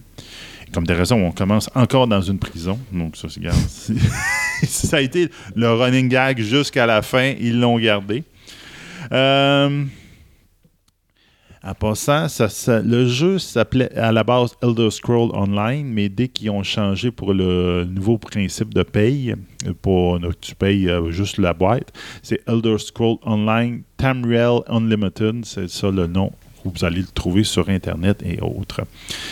Donc, euh, ça a été bien intéressant. Donc, euh, quand, dépendant de ça, euh, il y a eu des updates, il y a eu ce qu'on appelle des DLC, donc euh, des downloadable content. C'est comme la- l'acronyme qu'on, pour les gens de console, ils connaissent tout ça. Donc, ils ont rajouté des expansions. Donc, un nouveau chapitre qui s'appelle Morrowind, donc qui ressemble le même nom qu'un de leurs jeux de base, euh, le troisième opus des jeux, qui en fin de compte débloque toute la zone, euh, la carte de Morrowind. Euh, après ça, il y a eu des downloadables, que- des contenus de download, donc des DLC. Imperial City, Orsinium, donc ça, ça a sorti en 2015. L'autre aussi en 2015. Puis après ça, il y a eu euh, Dark Brotherhood, les guildes. Donc encore là, en 2016, les guildes. Dark Brotherhood en 2016. Donc, en ce moment-là, les Dark Brotherhood, entre autres, euh, ben, on peut encore l'histoire des vampires, des histoires des werewolves. Ils les ont mis là-dedans. Donc, on peut encore euh, se faire infecter puis jouer dans cette gamme-là. Donc, ça, ça devient quand même intéressant. Euh, puis après ça, ils ont sorti quand même quelques autres updates. Ils ont changé beaucoup, beaucoup le système en 2016. Puis euh, en, même en 2016, ils ont- en octobre 2016, ils ont sorti euh, des maisons. Donc tu peux acheter une maison, puis comme la meubler, puis ça fait la même. Donc ils ont comme sorti le côté à côté. Donc peut-être que tu peux, je sais pas si on peut se marier encore là-dedans, mais peut-être tu peux avoir des, euh, te marier, avoir des enfants. Je sais pas Ouais, tu peux avoir ta nuit de noces dans ta maison. On ne sait pas. Donc, c'est quand même euh, quelque chose de bien intéressant. Euh, je l'ai pas essayé, je l'ai vaguement vu de loin. J'avoue que j'ai joué les jeux de base et je les ai toujours trouvés magnifiques. Mhm. le, le feeling de, de- de tirer sur un dragon, de, de tuer un dragon qui te poursuit dans les airs, c'est quand même intéressant dans Skyrim. J'ai pas vécu ça bien ben dans beaucoup de jeux. D'habitude, c'est. Comment on pourrait dire c'est scripté. C'est scripté, habituellement. C'est comme le combat, ça passe de même. c'est de. Alors que là, c'est quand tu te promènes un peu partout, puis il y en a un qui te découvre. là. Donc, là, Ouais, ben ça, ils ont plus d'autonomie pour le monde. c'est ça. Donc, à ce moment-là, c'est plus intéressant pour ça. C'est vraiment différent. Sébastien, Oui? comme c'est la dernière, Ben oui. as-tu pensé à un titre pour les prochaines? Ben, c'est une bonne question. J'aurais tendance à. MMO, jeu de rôle? Ou... Ouais, ben, j'aurais tendance à dire jeu de rôle. Vraiment, je vais jouer vraiment dans cette gamme-là. là. Je pense que ça va être beaucoup là-dedans. Puis on, on va essayer de faire peut-être un petit peu des encores dans un petit peu dans différents domaines autour. Donc ça va être bien intéressant. Je pense qu'on va aller avoir un peu de- d'historique, d'avoir des affaires euh, comme, comme on disait, les, les- les jeux dont vous êtes les héros, Ouais. les livres dont vous êtes les héros. Ben, mascarade. Mascarade, ben c'est ça. Ben on pourrait Ouais. aller après ça dans certains jeux, certains settings. Comme moi, le, j'ai joué pendant hey, des années à Dragonlance, Mhm. dans l'univers de Donjons et Dragons. Puis il y a beaucoup de choses à dire juste dans cet univers-là, même, puis c'est quand même intéressant. Donc là, je garde, on va pouvoir s'amuser, puis on, on va pouvoir faire plein de choses. Bien hâte d'entendre ça. Ouais. Alors, Seb, à la prochaine. Ça marche.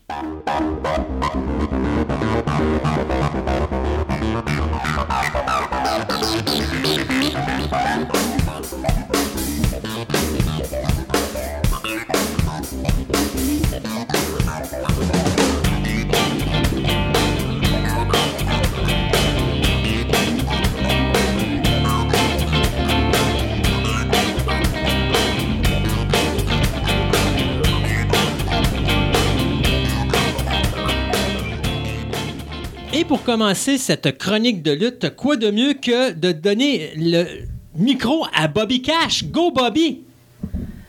Salut tout le monde, salut les fans de lutte au Québec. Vous écoutez Fantastica Radio, ou plutôt la gang de, dans certaines places, la gang de pourris qui nous écoute là. Je vous présente la meilleure équipe au Québec, Caporal Viper, Razor Revolution. Eh oui, ceux qui aiment Fantastica, bienvenue encore pour Razor, c'est la deuxième fois. Je vous remercie beaucoup. Bon, ben, moi, le caporal Viper, c'est la première fois que je viens, je viens en onde, ben, avec euh, une petite extinction de voix, mais c'est ça va être passager. D'habitude, Ça va juste à pas coucher les fesses à l'air, toi. Toi, mêle-toi-en pas, au sens tu vas avoir un coup de chaise. Veux-tu une chop? Les boys, normalement, vous n'êtes pas supposés, quand vous êtes du même bord, de vous asticoter comme ça. Là. Vous êtes supposés être un, un team. Euh, C'est parce que la dernière fois, Caporal Viper a mangé un coup de poing sur la mâchoire euh, parce qu'on l'attendait. Oh, oh. Et il a dit le mot qu'il fallait pas dire, Hellraiser. Ah, Ah, bon. ok, c'est ça. C'était ça. Bon. Hey! Colon- Pas colonel. non, Caporal, Viper, ça c'est euh, Steve Paquin. Ouais. Donc, Razor Revolution, Daniel Tremblay et Bobby Cash, qui est euh, bien sûr notre ami Eric Pouliot, qu'on a déjà eu. Poirier. Ah, Poirier! Poirier! Je pense que je vais laisser tomber mon pad de notes, ça n'a pas de bon sens. Euh, allez, messieurs, aujourd'hui, on est en onde parce qu'on va parler de ce qu'on appelle le match par équipe. Mais avant qu'on parle du match par équipe, on va parler au caporal parce qu'on aimerait ça avoir un petit peu son historique, vu qu'on connaît celui de notre euh, Bobby Cash National, on connaît celle-là aussi de notre Razor Revolution, mais on connaît pas celle-là du caporal. Ben, celui du caporal, ben, ça a commencé en 2006-2005 euh, avec euh, Razor Evolution qui m'a entraîné. Je suis le seul de ses élèves qui continue encore à évoluer avec lui. En- C'est le seul qui était encore capable de le supporter? Euh, non, ben, comme on pourrait dire, on est en équipe, euh, on serait comme un vieux couple dans, dans, le- dans la lutte parce qu'on fait assez longtemps qu'on travaille ensemble. On Combien d'années de mariage, là? Je sais pas. Ça fait à peu près une vingtaine d'années que je fais de la lutte. OK. À partir du mois de juillet, ça va être ça va faire ma 20e année. J'ai fait aussi la FLSH, comme que M. Poirier disait plus tard, euh, plus tôt dans une de- tes émissions. Après ça, ben j'ai fait aussi la CPW. On a fait la NSP euh, il a pas longtemps, le 14 avril de, ce- de cette année, 2018. Après ça, ben, j'ai fait la UEW à Québec, que j'ai personnifié un, un des anciens personnages à- à mon partner. Eh oui, supposément que euh, Razor affrontait Scott Davidson et dans le domaine de la lutte, euh, on disait, ben non, ça se peut pas, c'est le même personnage. Ben oui. Et euh, ça a pogné. Ça a pogné. Ah oui. Et après ça, ben, j'ai fait le personnage d'un militaire, euh, Larry Thompson, dans la même fédération, la UAW. Après ça, ben, c'était pas mal, euh, c'est pas mal toutes les fédérations que j'ai faites, la NBW, et etc. là. Elle est venue de où, cette passion de la lutte? Moi, j'ai la passion de la lutte depuis que je suis petit. J'ai depuis que j'ai l'âge de 6 ans. Wow. J'écoute, euh, J'écoute la lutte avec mes grands-pères. J'écoutais la lutte avec mon grand-père. Après ça, j'ai écouté ça avec mon père. Après ça, ben, j'étais à Donnacona dans le temps, dans l'époque où ce que la WWF avait déjà fait un show. Je me suis fait prendre dans mes bras par André, euh, André le géant ferré. Wow! J'avais eu une photo, puis je ne l'ai jamais retrouvée. Ah! Mais aussi, la passion que j'ai eue, j'ai travaillé comme euh, laveur de vaisselle quand j'étais plus jeune. J'ai rencontré Shawn Michaels, Sid Vicious, puis euh, Ahmed Johnson. Je sortais pour... euh, avant ça, je fumais. Je sortais pour aller faire prendre ma pause cigarette, comme on pourrait dire.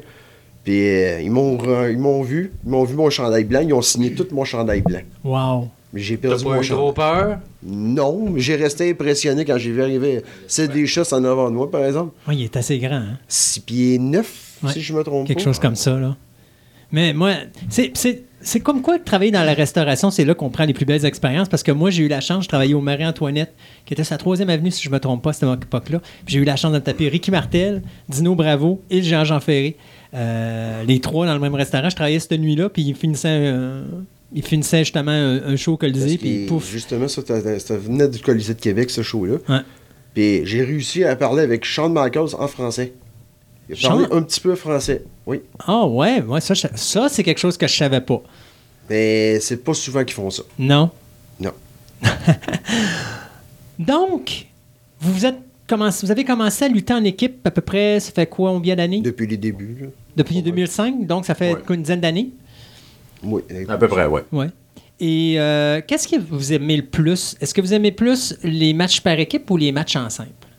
Ben, pour moi, c'est les deux. là. C'est pas vraiment... Moi, j'ai pas, j'ai pas de préférence en tant que tel. Un simple ou en, en double, c'est. euh, c'est juste qu'en double, qu'on pourrait dire, c'est plus d'attention parce que euh, réellement, là, il faut. euh, quand c'est le temps d'aller taguer, c'est le temps d'aller taguer, c'est pas le temps de, de faire des niaiseries. euh, tu sais. Puis en même temps, ben, c'est aussi le souffle. Mettons quelqu'un qui. Euh, Comme moi, j'ai pas de cardio. Fait puis, euh, l'autre va en faire un peu plus, mais n'empêche que euh, tu sais, c'est un travail en équipe. là. Je veux dire, j'irai pas l'envoyer, comment je pourrais dire ça, pour qu'il s'essouffle, puis qu'il revienne, puis que quand moi je réembarque, puis que je dois débarquer pour que lui réembarque, qu'il qu'il rembarque dans un ring qui est déjà essoufflé.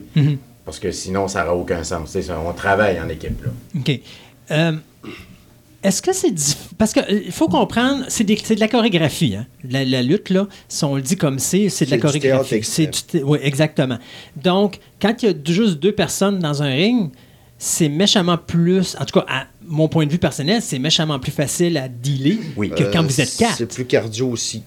Oui, par exemple, oui, à deux, Ouais, parce qu'il n'y avait pas de possibilité de changer ou de- Ouais. de, oui, ça je comprends. Ça peut être plus cardio, puis il faut pas oublier qu'à 4 aussi, euh, tu as un temps pour rentrer puis un temps pour sortir. Je veux dire, euh, moi, je dois me battre avec ta- je dois lutter avec telle personne, Pendant telle autre 10 minutes personne, euh, pendant deux minutes. Après ça, à tel mouvement, tu viens me taguer, puis euh, il ne faut pas les oublier, là, ces mouvements-là. Il, Ouais. faut, il faut que ta mémoire, le petit rat à l'intérieur, il travaille, là, tu sais, tout en travaillant euh, physiquement puis euh, mentalement. Il faut pas que tu les oublies, ces mouvements-là, parce que euh, on sait que la, la foule, ce qu'elle veut voir, c'est le fuck.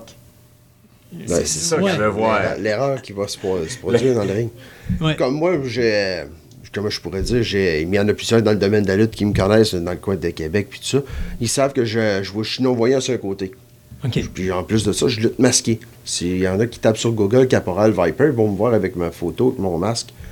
Mais je vois juste sur un côté. OK. Puis c'est- Quand Ça on, a, quand on a parlé dans notre entrevue euh, Précédente. précédente, ça fait partie de mon rôle. Je suis son deuxième œil. OK. Je remplace carrément l'œil euh, qui voit pas. Si je vois qu'il y a un coup qui s'en vient de ce côté-là, je m'en vais, j'ai fait, un- j'ai fait un signe d'une manière ou d'une autre. J'ai fait voir, prépare-toi parce que le coup s'en vient. OK. J'ai pas d'œil de vite, mais j'ai comme, euh, on pourrait dire, j'ai pris exemple, quand j'ai regardé Pierre-Carl Ouellette que j'avais appris aussi qu'il lui manquait une, un petit peu d'avisité d'un d'un œil, je me suis dit, je suis pas plus pire qu'un autre, je suis capable de le faire moi aussi. Oui. Sauf qu'il y a des mouvements que je peux pas faire, parce que j'ai hyper flexibilité, comme tu vois, regarde. OK. euh, Puis euh, c'est pour ça que je peux pas faire certains mouvements pour que pas blesser mon adversaire. C'est pour ça que je laisse aller mon, mon partner qui est, qui est plus gros que moi, qui, qui va faire le ménage dans ce coin-là. Ben moi ça, moi je fais le, le restant. Est-ce que dans une équipe, il y en a toujours un qui mange plus de baffes qu'un autre? Ou habituellement, on essaie d'équilibrer les baffes le plus possible? Je dirais qu'il y en a peut-être un qui est plus baveux que l'autre, dans le sens qu'il va faire plus de passes il que face, puis que le face est obligé de le ramener à l'ordre un peu. OK. Euh, ça veut-tu dire que c'est moi qui fais comment ça fait des. Ben, admettons que tu te gênes pas des fois pour faire des low blows, hein? Euh, non, j'ai pas fait ça, moi. Pas voyons là. Je suis pas comme ça. D'habitude, je suis pas violent. Mais face à part, euh, est-ce que ça arrive, est-ce que ça comme un exemple dans, dans une- dans notre revue précédente que moi et euh, Bobby Cash on a faite, on parlait à un moment donné de la lutte internationale, puis on avait apporté, euh, on a parlé des rougeaux, puis on sait très bien à quoi Armand servait dans un match de lutte. hein. Il Il était toujours servait. en équipe, puis il servait à se faire ramasser. Il servait de jobber comme Il servait de jobber, sans nécessairement avoir le terme, mais oui, effectivement, parce que c'était le jobber haut de gamme pour les équipes haut de gamme. C'est quand même un jobber qui a été champion par équipe avec euh, Philippe Lafont, qui était connu sous le nom de Dan Crawford. Ben oui, effectivement, je suis tout à fait d'accord là-dessus. Mais n'empêche que, tu sais, quand on le regardait avec les, les Rougeaux, quand tu voyais Jacques et Armand ou Raymond et Armand contre les Road Warriors, tu savais qu'Armand allait en manger une sincère. C'est ça. C'est- C'est euh, c'est toujours le, le- Comment on pourrait dire, le moins gros qui peut manger la plus vite la volée, mais peut être le plus rusé entre les deux pour pouvoir aller. Chercher comme- la victoire. C'est ça. Ouais, c'est sûr que le gros, on va, euh, mettons, ben, on parle du gros, du, du plus costaud de- dans l'équipe. C'est sûr et certain que lui va embarquer probablement pour refaire le hot tag. Oui. Mais au début, il va embarquer, il va donner sa place par après au plus petit, il va réembarquer, le plus petit va se faire casser par après.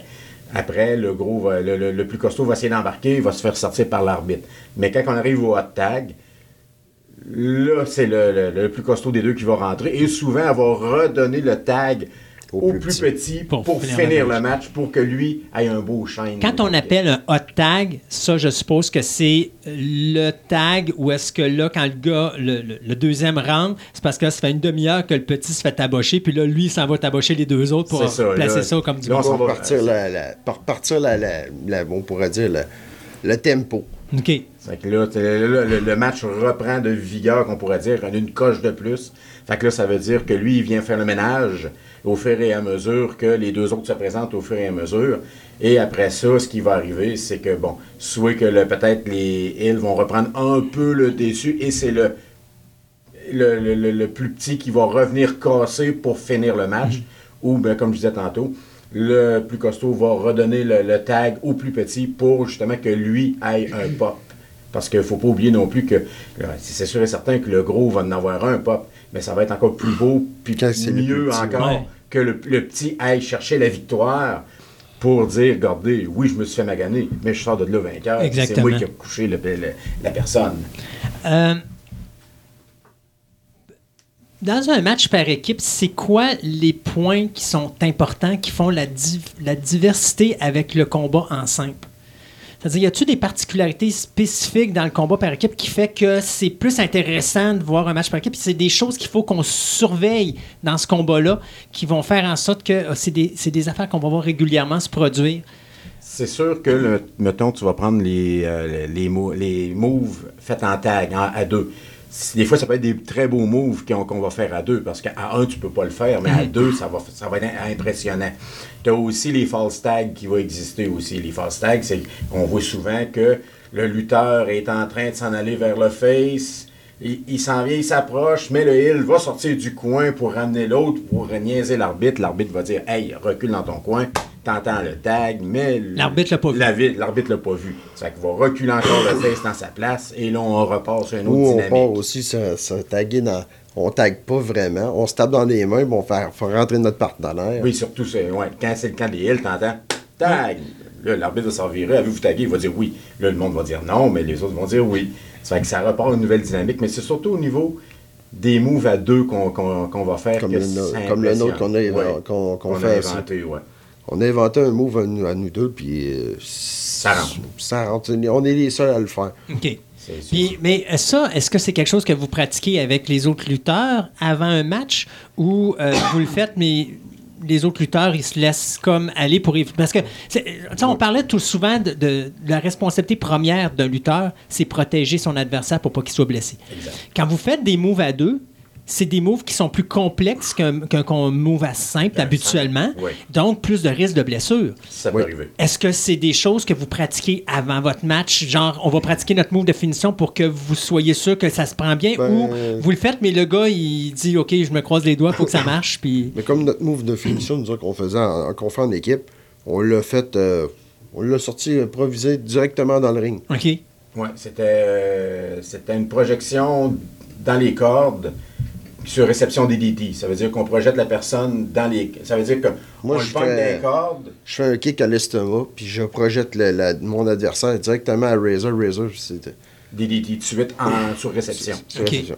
Ça fait que euh, souvent le monde va dire on va le faire euh, backstage, on va dire ben, si- vu qu'on n'a pas de ring de pratique, rien de ça, ben on le fait juste Pour montrer, improvisé ouais. pour montrer que ça puis souvent le monde va Ah c'est facile. Ouais. Comme euh, à FCL, j'ai mangé un Paul un, pas un Paul Driver, mais je veux dire un euh, euh, c'est un voyons, rien que pour le, le, le- Powerbomb Neckbreaker. OK. Bon, par Genesis. Ils me disent Serais-tu capable de le prendre Ben, j'ai dit C'est quoi? C'est un powerbomb avec un neckbreaker Il dit Oui. Bon, c'est facile, on y va. On l'a même pas pratiqué, on l'a fait direct sur le ring. Merci, bonsoir. C'était facile, euh, même que après le combat, j'étais. J'étais à terre, puis je les regardais, puis je lui faisais signe 2, 2, 2. Je faisais signe avec, le, avec ma main 2, 2 pour qu'il me le refasse une deuxième fois. Parce que c'est l'équipe des Hills, puis ça- il devait avoir un self qui venait me- m'aider pour, euh, pour le combat. OK. Ça fait que oui, il y a des mouvements qu'à deux, c'est dangereux, mais je veux dire, quand c'est des mouvements de base qu'on complète, comme, un, power- comme euh, je disais, un powerbomb, c'est niaiseux, là. Mais avec un neckbreaker, C'est plus de risques. Oui. c'est ben, c'est plus de risque dans le sens qu'il faut que l'autre t'attrape en même temps qu'il te descend. Mais je veux dire, c'est deux moves de base qui ont combiné ensemble. Ça fait que c'est très facile. Euh, tantôt, on disait communication. Oui. Il y a beaucoup de bruit dans les estrades. Quand c'est deux lutteurs dans un ring, la communication est facile. Tu prends une, une chose de tête, tu parles, l'arbitre n'est pas loin, l'arbitre te dit des choses comme ça. Là, vous êtes quatre. Bobby Cash est en bas du ring puis il transpire parce qu'il voit son équipe qui se fait tabocher. La communication est un Ben, petit peu plus compliquée à faire entre les- les quatre. quand l'équipe se connaît bien, comme moi puis Razor, on fait juste de se regarder, puis on sait tout de suite qu'est-ce qu'on va, s'en- on va, on va se faire. OK. On peut être un contre l'autre, on va se regarder, puis on sait tout de suite qu'est-ce qui va, il va s'en venir. On va, ah, toi, tu vas me faire ça, ça, ça. Mais il y a des équipes avec qui on lutte, qu'on les connaît beaucoup. Par cœur. Euh, par cœur quasiment. Puis on sait que euh, il va faire telle chose, on va dire Ah, c'est ça qui s'en vient. On, on- on le prévoit. parce que ça fait longtemps qu'on les connaît. On sait comment ils luttent. Mais on va se le dire pareil. Mais des fois, si on l'oublie, pas qu'on l'oublie, qu'on l'a pas compris, puis qu'on le voit faire tel mouvement, on va dire Ah, c'est ça qui s'en vient. Puis, on, on- puis c'est ça d'habitude. Il y en a qu'on connaît tellement, que ça fait tellement longtemps qu'on lutte avec eux autres, qu'on les connaît par cœur. Un On peu comme les, euh, excuse-moi, là, un peu comme les Hardys avec les, euh, les Dudleys Ah, et ouais. euh, Edge and Christian qui luttaient quasiment tous les soirs. À un moment donné, euh, ils se connaissent, euh, Ouais, ils se connaissent par cœur. ils se connaissent par cœur, puis ils se disent, vous pouvez me faire le move, j'ai confiance en ces gars-là, puis n'importe quoi que vous allez faire, je sais qu'il va être fait Oui, oui, oui. pour me ça. protéger, Ben oui. malgré que des fois, on pense que c'est toutes des malades. Il y a, parce il y a- qu'il y a il y a des juste moves. une fois qu'on a, qu'on- qu'on a lutté avec une équipe, ben, qu'on a lutté avec une équipe où ce que le gars, euh, désolé, c'est que comme nous autres, on a une- il y a des fédérations qui ont des politiques de dire si vous voulez boire de la bière, c'est après vos combats. Puis lui a décidé que c'était avant. Lui, c'est bon, mais c'est tout le temps avant. Puis après, pendant, avant, puis après. OK. Puis à un moment donné, il a fait un pole driver, un marteau pilon, puis il l'a Il m'a vraiment tombé, j'ai vraiment Sa tombé tête. sur la tête, sur le plancher. Un peu Ouais. comme euh, c'était arrivé avec Stone Cold et Exact. Owen Hart à Ouais. l'époque. là. Oui. Et après, il m'a fait euh, un Boston Crab, puis moi, je suis allé, allé lui faire une chope dans le dos à deux mains. Je suis allé le saluer un peu, parce que là, je voyais qu'il Ouais. mettait il réellement, mettait là, trop de pression. Là, il en mettait de la pression. Puis, euh, écoute, je me suis pas. Il y avait une froc de cuir, là, puis euh, Il l'a Elle- senti. Il l'a très bien senti parce qu'il Les mains, venu- les mains paraissaient dans le dos. euh, il est Mais de toute façon, par après. Depuis oui, j'ai eu, euh, malheureusement, j'ai eu cette, cette histoire de. T'es entre bonnes mains avec Daniel, parce que habituellement les mains sont assez larges, alors quand Daniel donne des chops. Ah, ça vient même Ah, depuis oui. Ah oui, oui, ah, oui. ok. ah, c'est même, oui. même, Non, ben, même, euh, avec. même, euh, avec moi aussi, euh, ma spécialité, euh, je fais, je fais promener Razor sur, les, sur le bout des orteils à toutes les fois.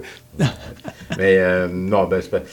Les chops, c'est- ben, c'est pas une de mes spécialités, mais bon, Mais à, ça- à claque, à claque. C'est ça. Je me gêne pas. Mais pour l'autre, que je nommerai Ouais. pas, il a fallu que Que- fasse ça dans le dos. Pas dans, dans le chest, là, Non, non. dans le dos. Pour qu'ils Pour comprennent. qu'ils et qu'ils comprennent. Puis par après, backstage, je l'ai engueulé. Tantôt, euh, je disais que le coach, euh, pas le coach, mais le manager est en train de transpirer au bout du ring parce que là, il s'est passé de quoi. L'arbitre est fâché, puis il a décidé tu vas participer au combat. Ça va devenir un match 3 contre 3. C'est déjà arrivé? Euh, non, pas Non? depuis que j'ai commencé il- encore. Non, mais c'est parce Par que. contre, il est arrivé une, anec- une anecdote. Lui était tout seul contre les mercenaires américains à Ouais, CPW. deux contre un. Puis on était d'un bon ce soir-là. Puis moi, j'ai fait pareil. Je sais pas si tu te souviens, une année, Paul Bearer avait enlevé son veston. Puis euh, il avait voulu partir après euh, Ted DiBiase. Oui, oui, Moi, oui. je n'ai fait du pareil, mais j'ai monté les marches en les claquant d'aplomb dans le ring. J'étais allé Ouais. pousser un des lutteurs. Puis le, le lutteur que j'ai poussé, il y a eu un blanc de mémoire. Oh. On s'en était parlé. Puis là, j'ai, là je l'ai regardé direct dans les yeux. Je disais, hey, ah ouais, pousse-moi dans le coin. J'étais- Je peux juste te donner une poussée. T'es censé me montrer que t'es plus fort que moi, là. Fait ça s'attendait pas à celle-là? Non, il Non. s'attendait pas à celle-là. Mais on- euh, je- ma raison pourquoi j'amenais ça, c'est qu'on arrive au match 3-3. En avez-vous déjà fait? Euh, oui, on Oui. l'a déjà Oui. fait. Est-ce que c'est plus compliqué qu'un match Encore 2-2? plus. Oui. Encore Oui. plus. C'est encore plus, plus demandant parce que faut que tu tagues avec un de, un de ton autre qui est avec toi, ton autre partenaire ou un autre, un autre. Parce que là, on tombe à 6. Oui. C'est Ben- plus 4. Fait qu'on a chacun un rôle à, à jouer. Puis, c'est- dans un match où ce qu'on dit que t'en as pour 12 minutes, on est 6, on est, on est six, là. Ouais. 12 minutes, ça fait 2 Ben, minutes chaque justement, quasiment. là. justement. Plus, le 14. manager. Plus le manager. fait Puis j'aimerais pas me retrouver dans la peau de l'arbitre dans un combat de main. C'est pas. facile de perdre le contrôle. Ben, Oh, oui. justement, justement, dans un combat à 6, il y a des risques aussi. Regarde, je me suis ramassé avec un genou disloqué sur place, puis je me l'ai remboîté sur place. Ah, Puis c'est pas le premier, c'est mon, deuxième genou que je me suis disloqué. Fait. Là, je marche avec les deux genoux. euh, Ouais, parce Magané. que le, le premier, c'était à la chaise euh, euh, à ouais. Ça, c'est avec, euh, dans ma fédération, ouais, Ouais. c'est avec un, un épais, comme on pourrait dire. là. Désolé du, du, du mot. Il, J'ai dit c'est moi le propriétaire. Il sort une chaise nowhere du milieu du ring, une chaise pliante. Il me fait une souplexe. La jambe m'arrive sur le dossier de la chaise, puis le genou tasse de travers. Ouch. Je me suis remboîté le genou backstage, moi-même. Je marche encore dessus. Puis je me suis remboîté l'autre le 9 février dans la DCW de Women Championship. Je veux dire le Wrestling. 9 décembre? Le 9 décembre, oui. T'étais même sorti avec les, les béquilles dans d'un ring des lutteurs du premier- d'un des premiers combats de la soirée. Je voulais remonter dans le ring pour continuer le combat. OK. Ouais, parce que des fois, des accidents, ça peut arriver. Oui, ben- Et c'était c'était involontaire, là. Ouais. euh, C'était les un accidents accident ouais, involontaire. ça. Comme moi, à un moment donné, dans le même combat, je me suis pris le genou dans la deuxième corde avec la cheville poignée dans troisième.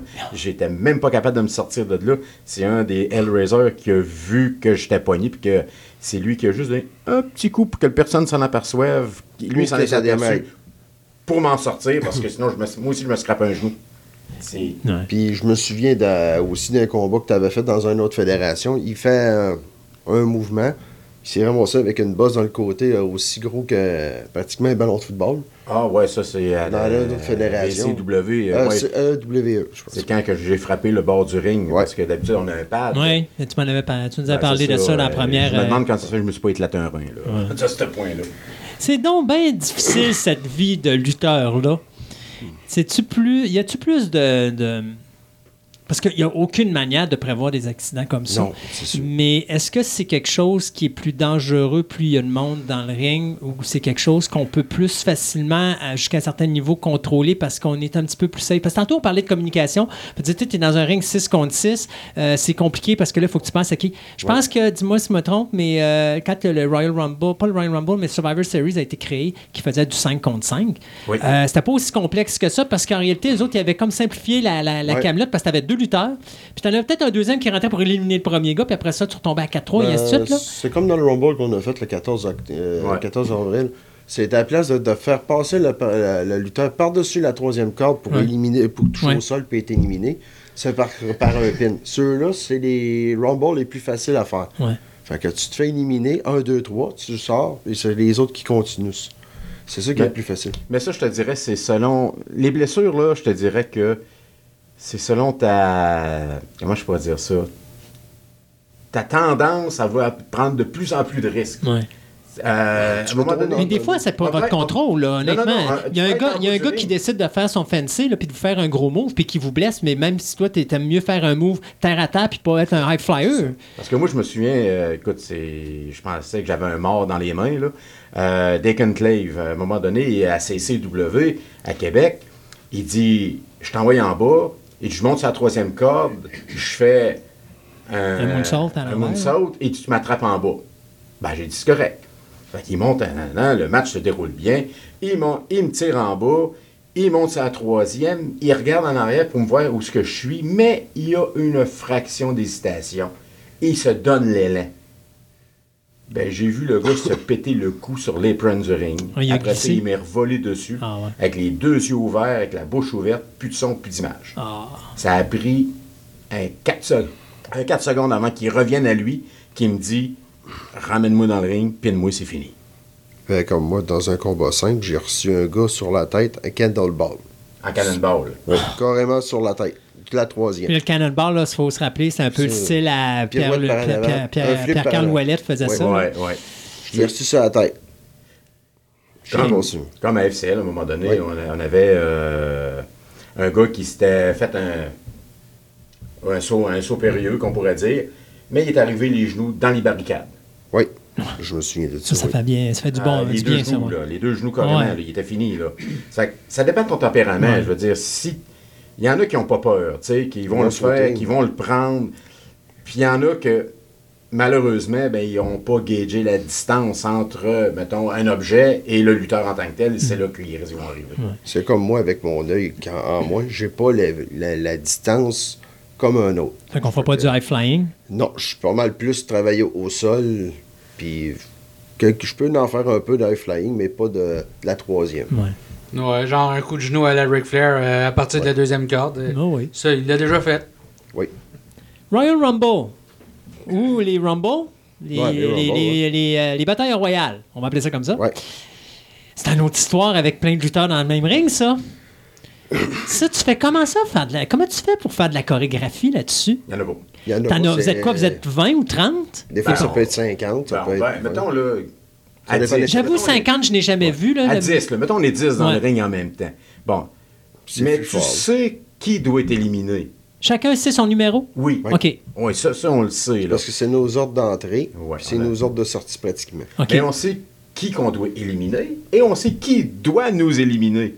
Mais on doit donner une chance pareille au gars pour qu'il lutte un peu, Qui peuvent se vendre. qu'il qu'il se vend, puis qu'il donne des coups, tu sais, pour que le monde l'apprécie. Pas y faire un, un- un truc à la bushwhacker. Il rentre, il je rentre qu'elle qu'il va aussi vite. Je l'ai déjà Je me fait. rappelle de celle-là, moi. Caporal. Vous avez pas déjà fait ça? Va, j'ai déjà fait Oui. ça. À lui, je pense. Ouais. À. Mais, tu sais, oui, c'est. On a, mais c'est sûr et certain que quand tu arrives dans une bataille royale, tu commences pas à faire des souplesses arrière, des des DT, non. tu sais, il y a c'est- trop de monde. Exactement. Là, là, ce que tu fais, c'est que tu t'approches.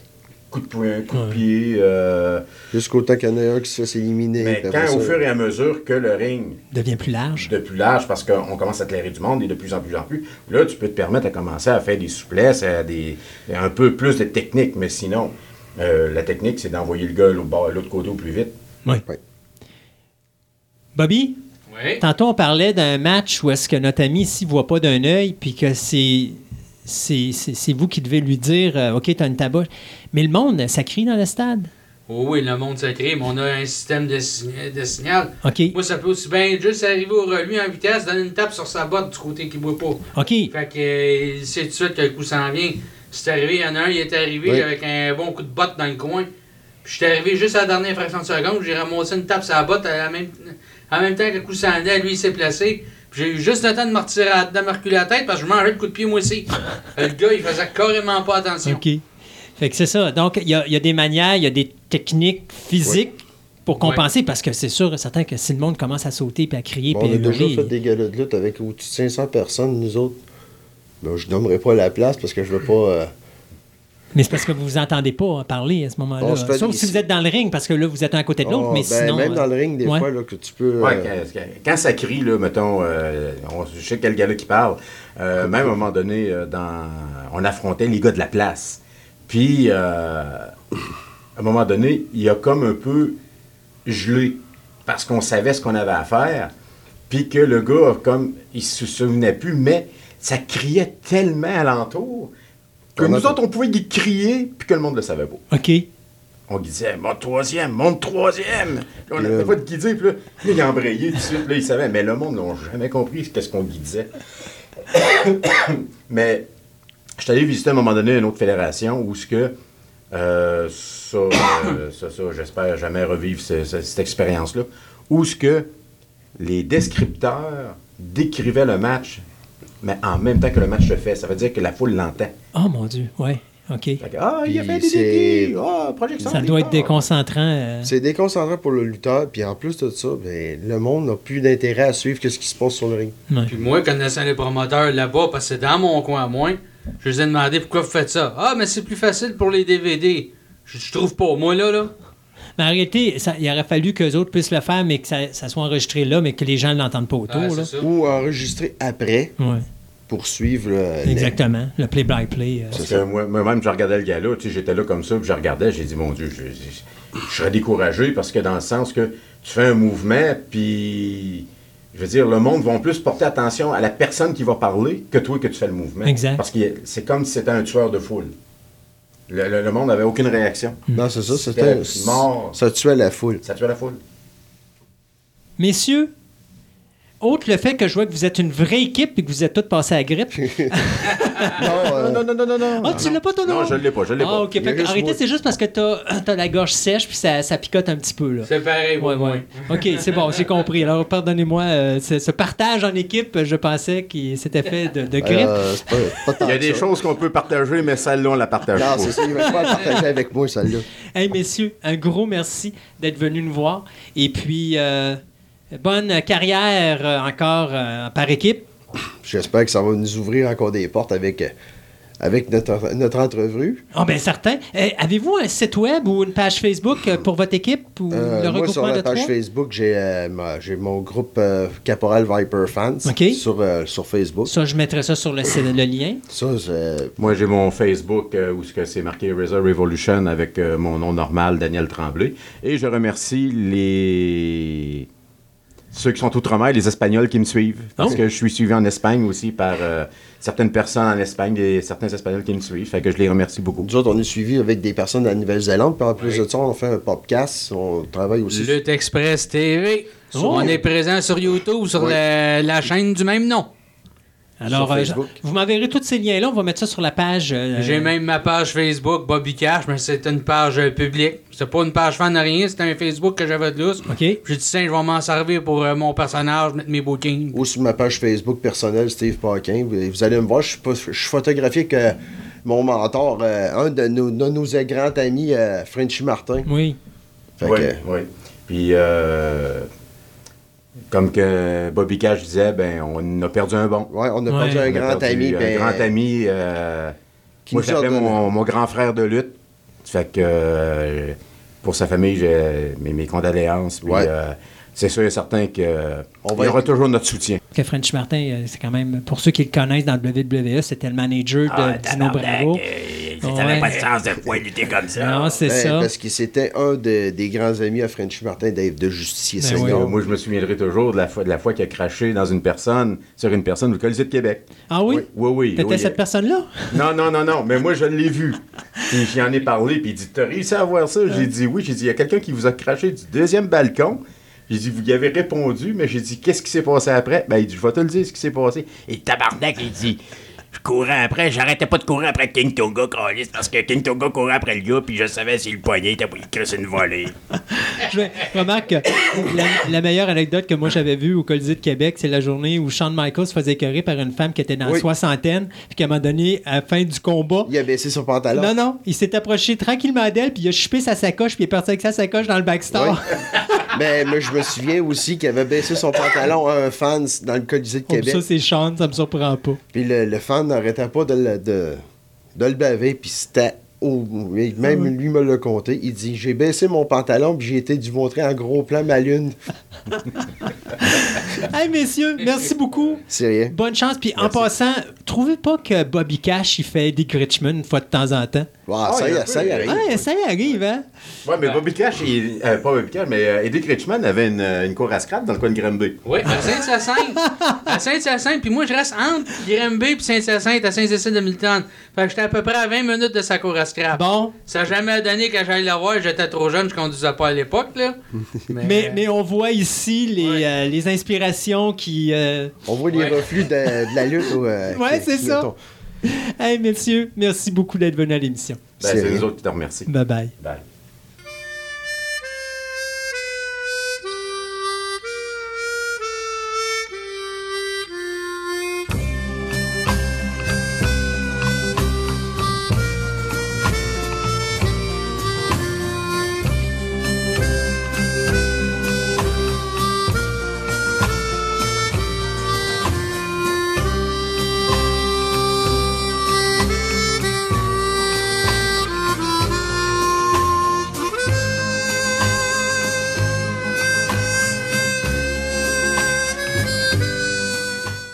Sébastien, je me permets de faire de quoi avant qu'on commence la chronique ciné, euh, ben, télé nostalgie, Euh, parce que je viens de me rendre compte que j'ai oublié de parler d'un dessin important. Ben oui. qui est Francis Lai, un compositeur de musique français qui, euh, ou Francis Lai, je ne sais pas comment que ça se prononce, mais qui est décédé à l'âge de 86 ans.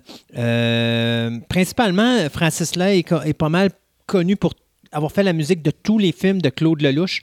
Écoute, on parle quand même d'une participation de près de 50 ans entre les deux hommes. D'ailleurs, euh, les deux étaient en train de travailler sur le dernier film de euh, Claude Lelouch qui devait sortir l'année prochaine. Et euh, ce justement ce que le réalisateur confiait, c'était qu'il était vraiment triste de savoir que le compositeur ne pourra pas voir l'œuvre terminée sur grand écran. Il venait de finir la musique de ce film-là.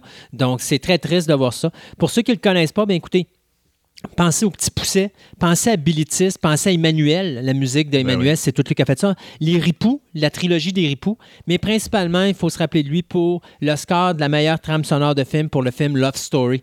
En 1970, c'est lui qui avait fait ça. Donc, euh, Francis Lay qui nous quitte à l'âge de 86 ans. Euh, à notre télé nostalgie aujourd'hui, on va vous parler de la série Dark, Skies. Qu'est-ce que Dark Skies? Ben, pour vous qui ne le savez pas, c'est une série télé qui a duré une saison Oui. dans l'année 1996-1997. Exactement. 18 épisodes. Euh, il y avait également un pilote de deux heures là-dedans. Et ce qu'il faut comprendre, c'est qu'à l'époque, NBC cherchait à cherchait à comme profiter du succès de The X-Files pour créer une série à peu près similaire. Donc, l'histoire, ben, c'est euh, deux agents. Euh, ben, c'est un agent du FBI, finalement, si je ne me trompe pas Ouais. qui euh, enquête sur justement un événement où est-ce qu'il se rend compte que les extraterrestres sont arrivés sur Terre.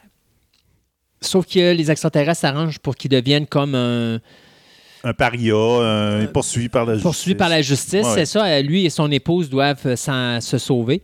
Et euh, tu te rends compte que euh, tranquillement, pas vite, ils sont pourchassés par un autre agent du FBI qui, lui, est possédé par une entité extraterrestre. C'est une espèce de, de, de bébête un peu à la Alien là, qui rentre dans ta bouche, puis euh, Ouais, ça. Là, tu, il prend le contrôle de ton corps. Et à un moment donné, euh, les codes d'écoute sont très mauvaises et on se rend compte qu'on ne sera pas capable d'avoir une deuxième saison. Et c'est là la magie de cette série-là, c'est que NBC a accepté d'arrêter le show pendant quelques temps pour filmer une finale. Et à ce moment-là, on shift dans les derniers épisodes où, à ce moment-là, un des deux personnages, dont je ne vous donnerai pas le- le- le- lequel, devient possédé par les extraterrestres et à ce moment-là, ça change totalement la dynamique du show et euh, ça nous amène à une conclusion de série qui est vraiment euh, très intéressante. Euh, Dark Skies était le fun pour deux raisons. La première, parce que c'était totalement original, ça sortait du créneau X-Files. Et l'autre chose, ben, ça, ça faisait un peu Invaders mélangé avec euh, X-Files, Un peu, un ouais. petit peu. Mais ce qui était le fun, c'est que il prenait des événements historiques et il les amenait là-dedans. Il s'en servait comme voici des plans extraterrestres pour prendre, changer la Terre. Parce qu'en réalité, c'était ça qu'il voulait changer. Je pense que c'était changer l'atmosphère de la Ben, Terre. puis- il- il- en fin de compte, c'est une invasion de la planète Terre. Ouais. là, tu sais.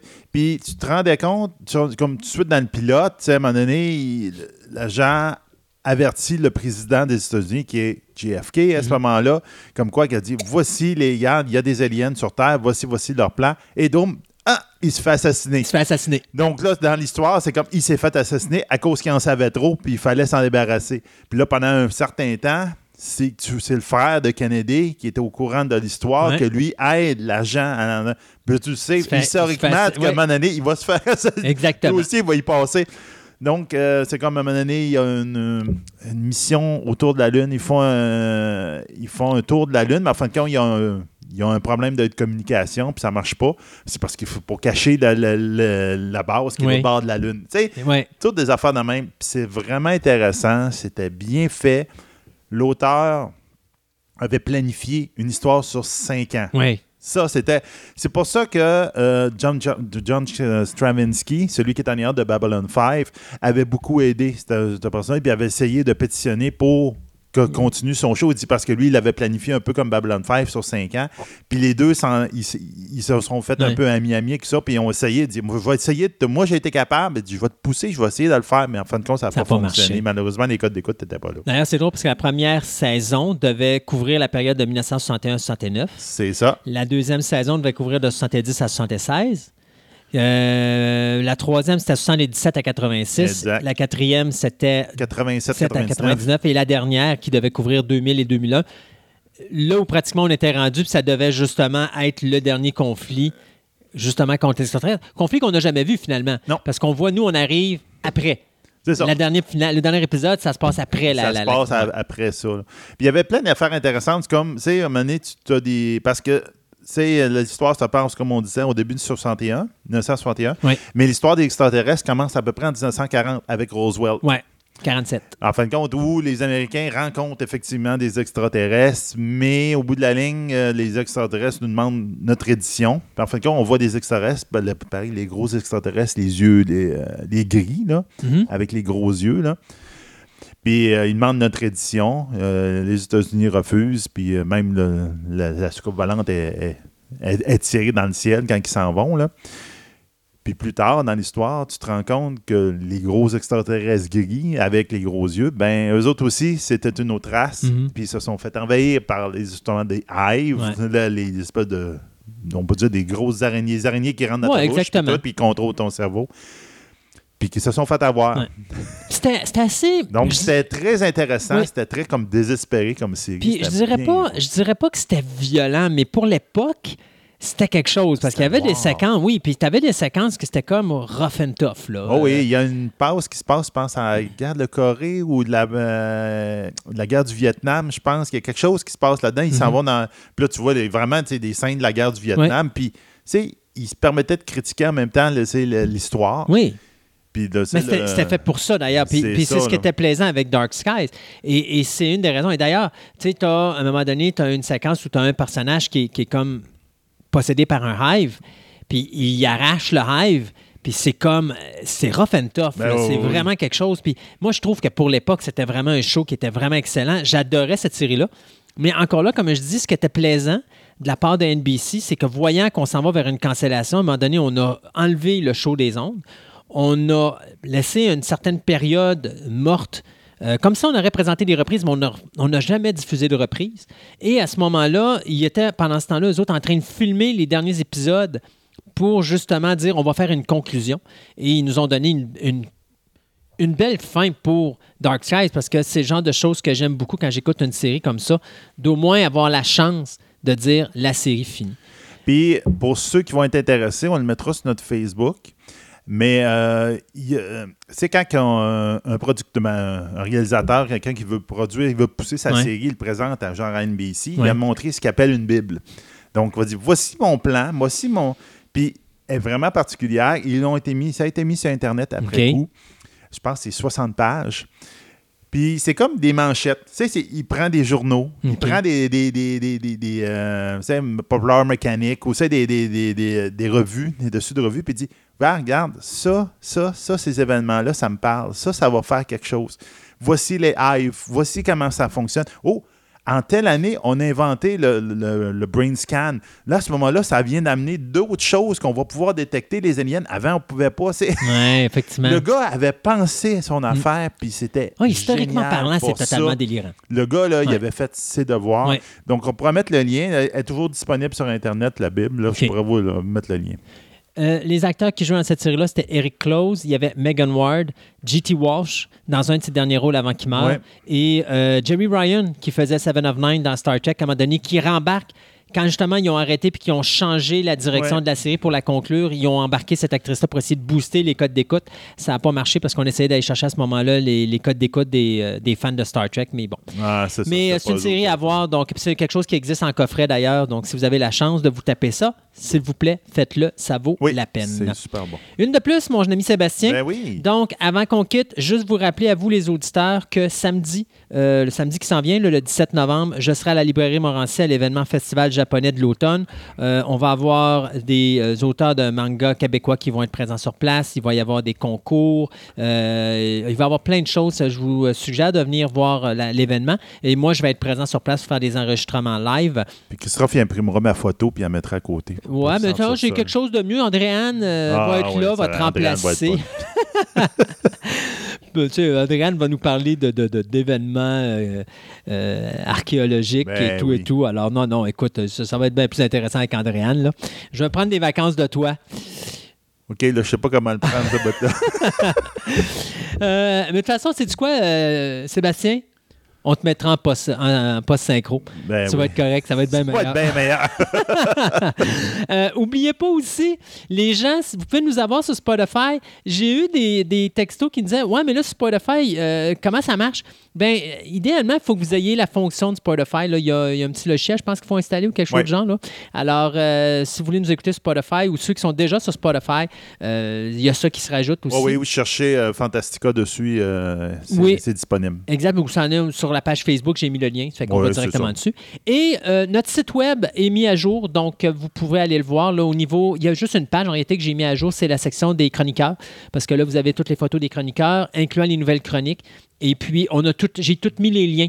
Twitter, Facebook, mais aussi tous les endroits où on est distribué. Il y en a plus que je pensais, plus ça va, puis plus il y en a. là. Ah, ouais, oui, non, Fait on que, s'étend. euh, oui, on s'étend pas mal. On fait Donc, un hive. On fait un hive, yes. Alors, merci beaucoup à vous, les auditeurs, d'être encore avec nous. On se rapproche euh, tranquillement, mais certainement de notre 10 000 downloads. Oui. Je savais que je ne pouvais pas passer par-dessus euh, par une émission. Hein. Toutes les émissions, je vous en parle, mais ça s'en vient, moi, d'après moi, d'ici. Hey, euh, regarde, Christophe, il y a eu quasiment une syncope cette semaine. Hey, on en parle vite avant de quitter Un les ondes. vraiment, j'ai eu, euh, parce qu'à un moment donné, je m'en vais, sur- j'arrive le soir, je m'en vais sur la page et je me rends compte que notre download est à zéro. Et là, je freak, je me dis qu'est-ce qui se passe? Et euh, j'envoie un email à Sébastien, je dis Hey, qu'est-ce qui se passe? Nos, nos downloads sont à zéro, c'est quoi qui se passe? Finalement, il y avait eu un problème avec Podbean qui ont réglé tout de suite. Alors nos downloads Ouais, sont revenus, mais c'est comme à un moment donné, je t'ai dit, j'ai comme l'impression d'être revenu à la première émission. C'est comme non, on recommence pas à zéro, c'est pas vrai. c'est pas vrai. Hey, mesdames et messieurs, merci d'avoir été avec nous. On se dit à dans deux semaines pour une prochaine édition de Fantastica. Fantastica.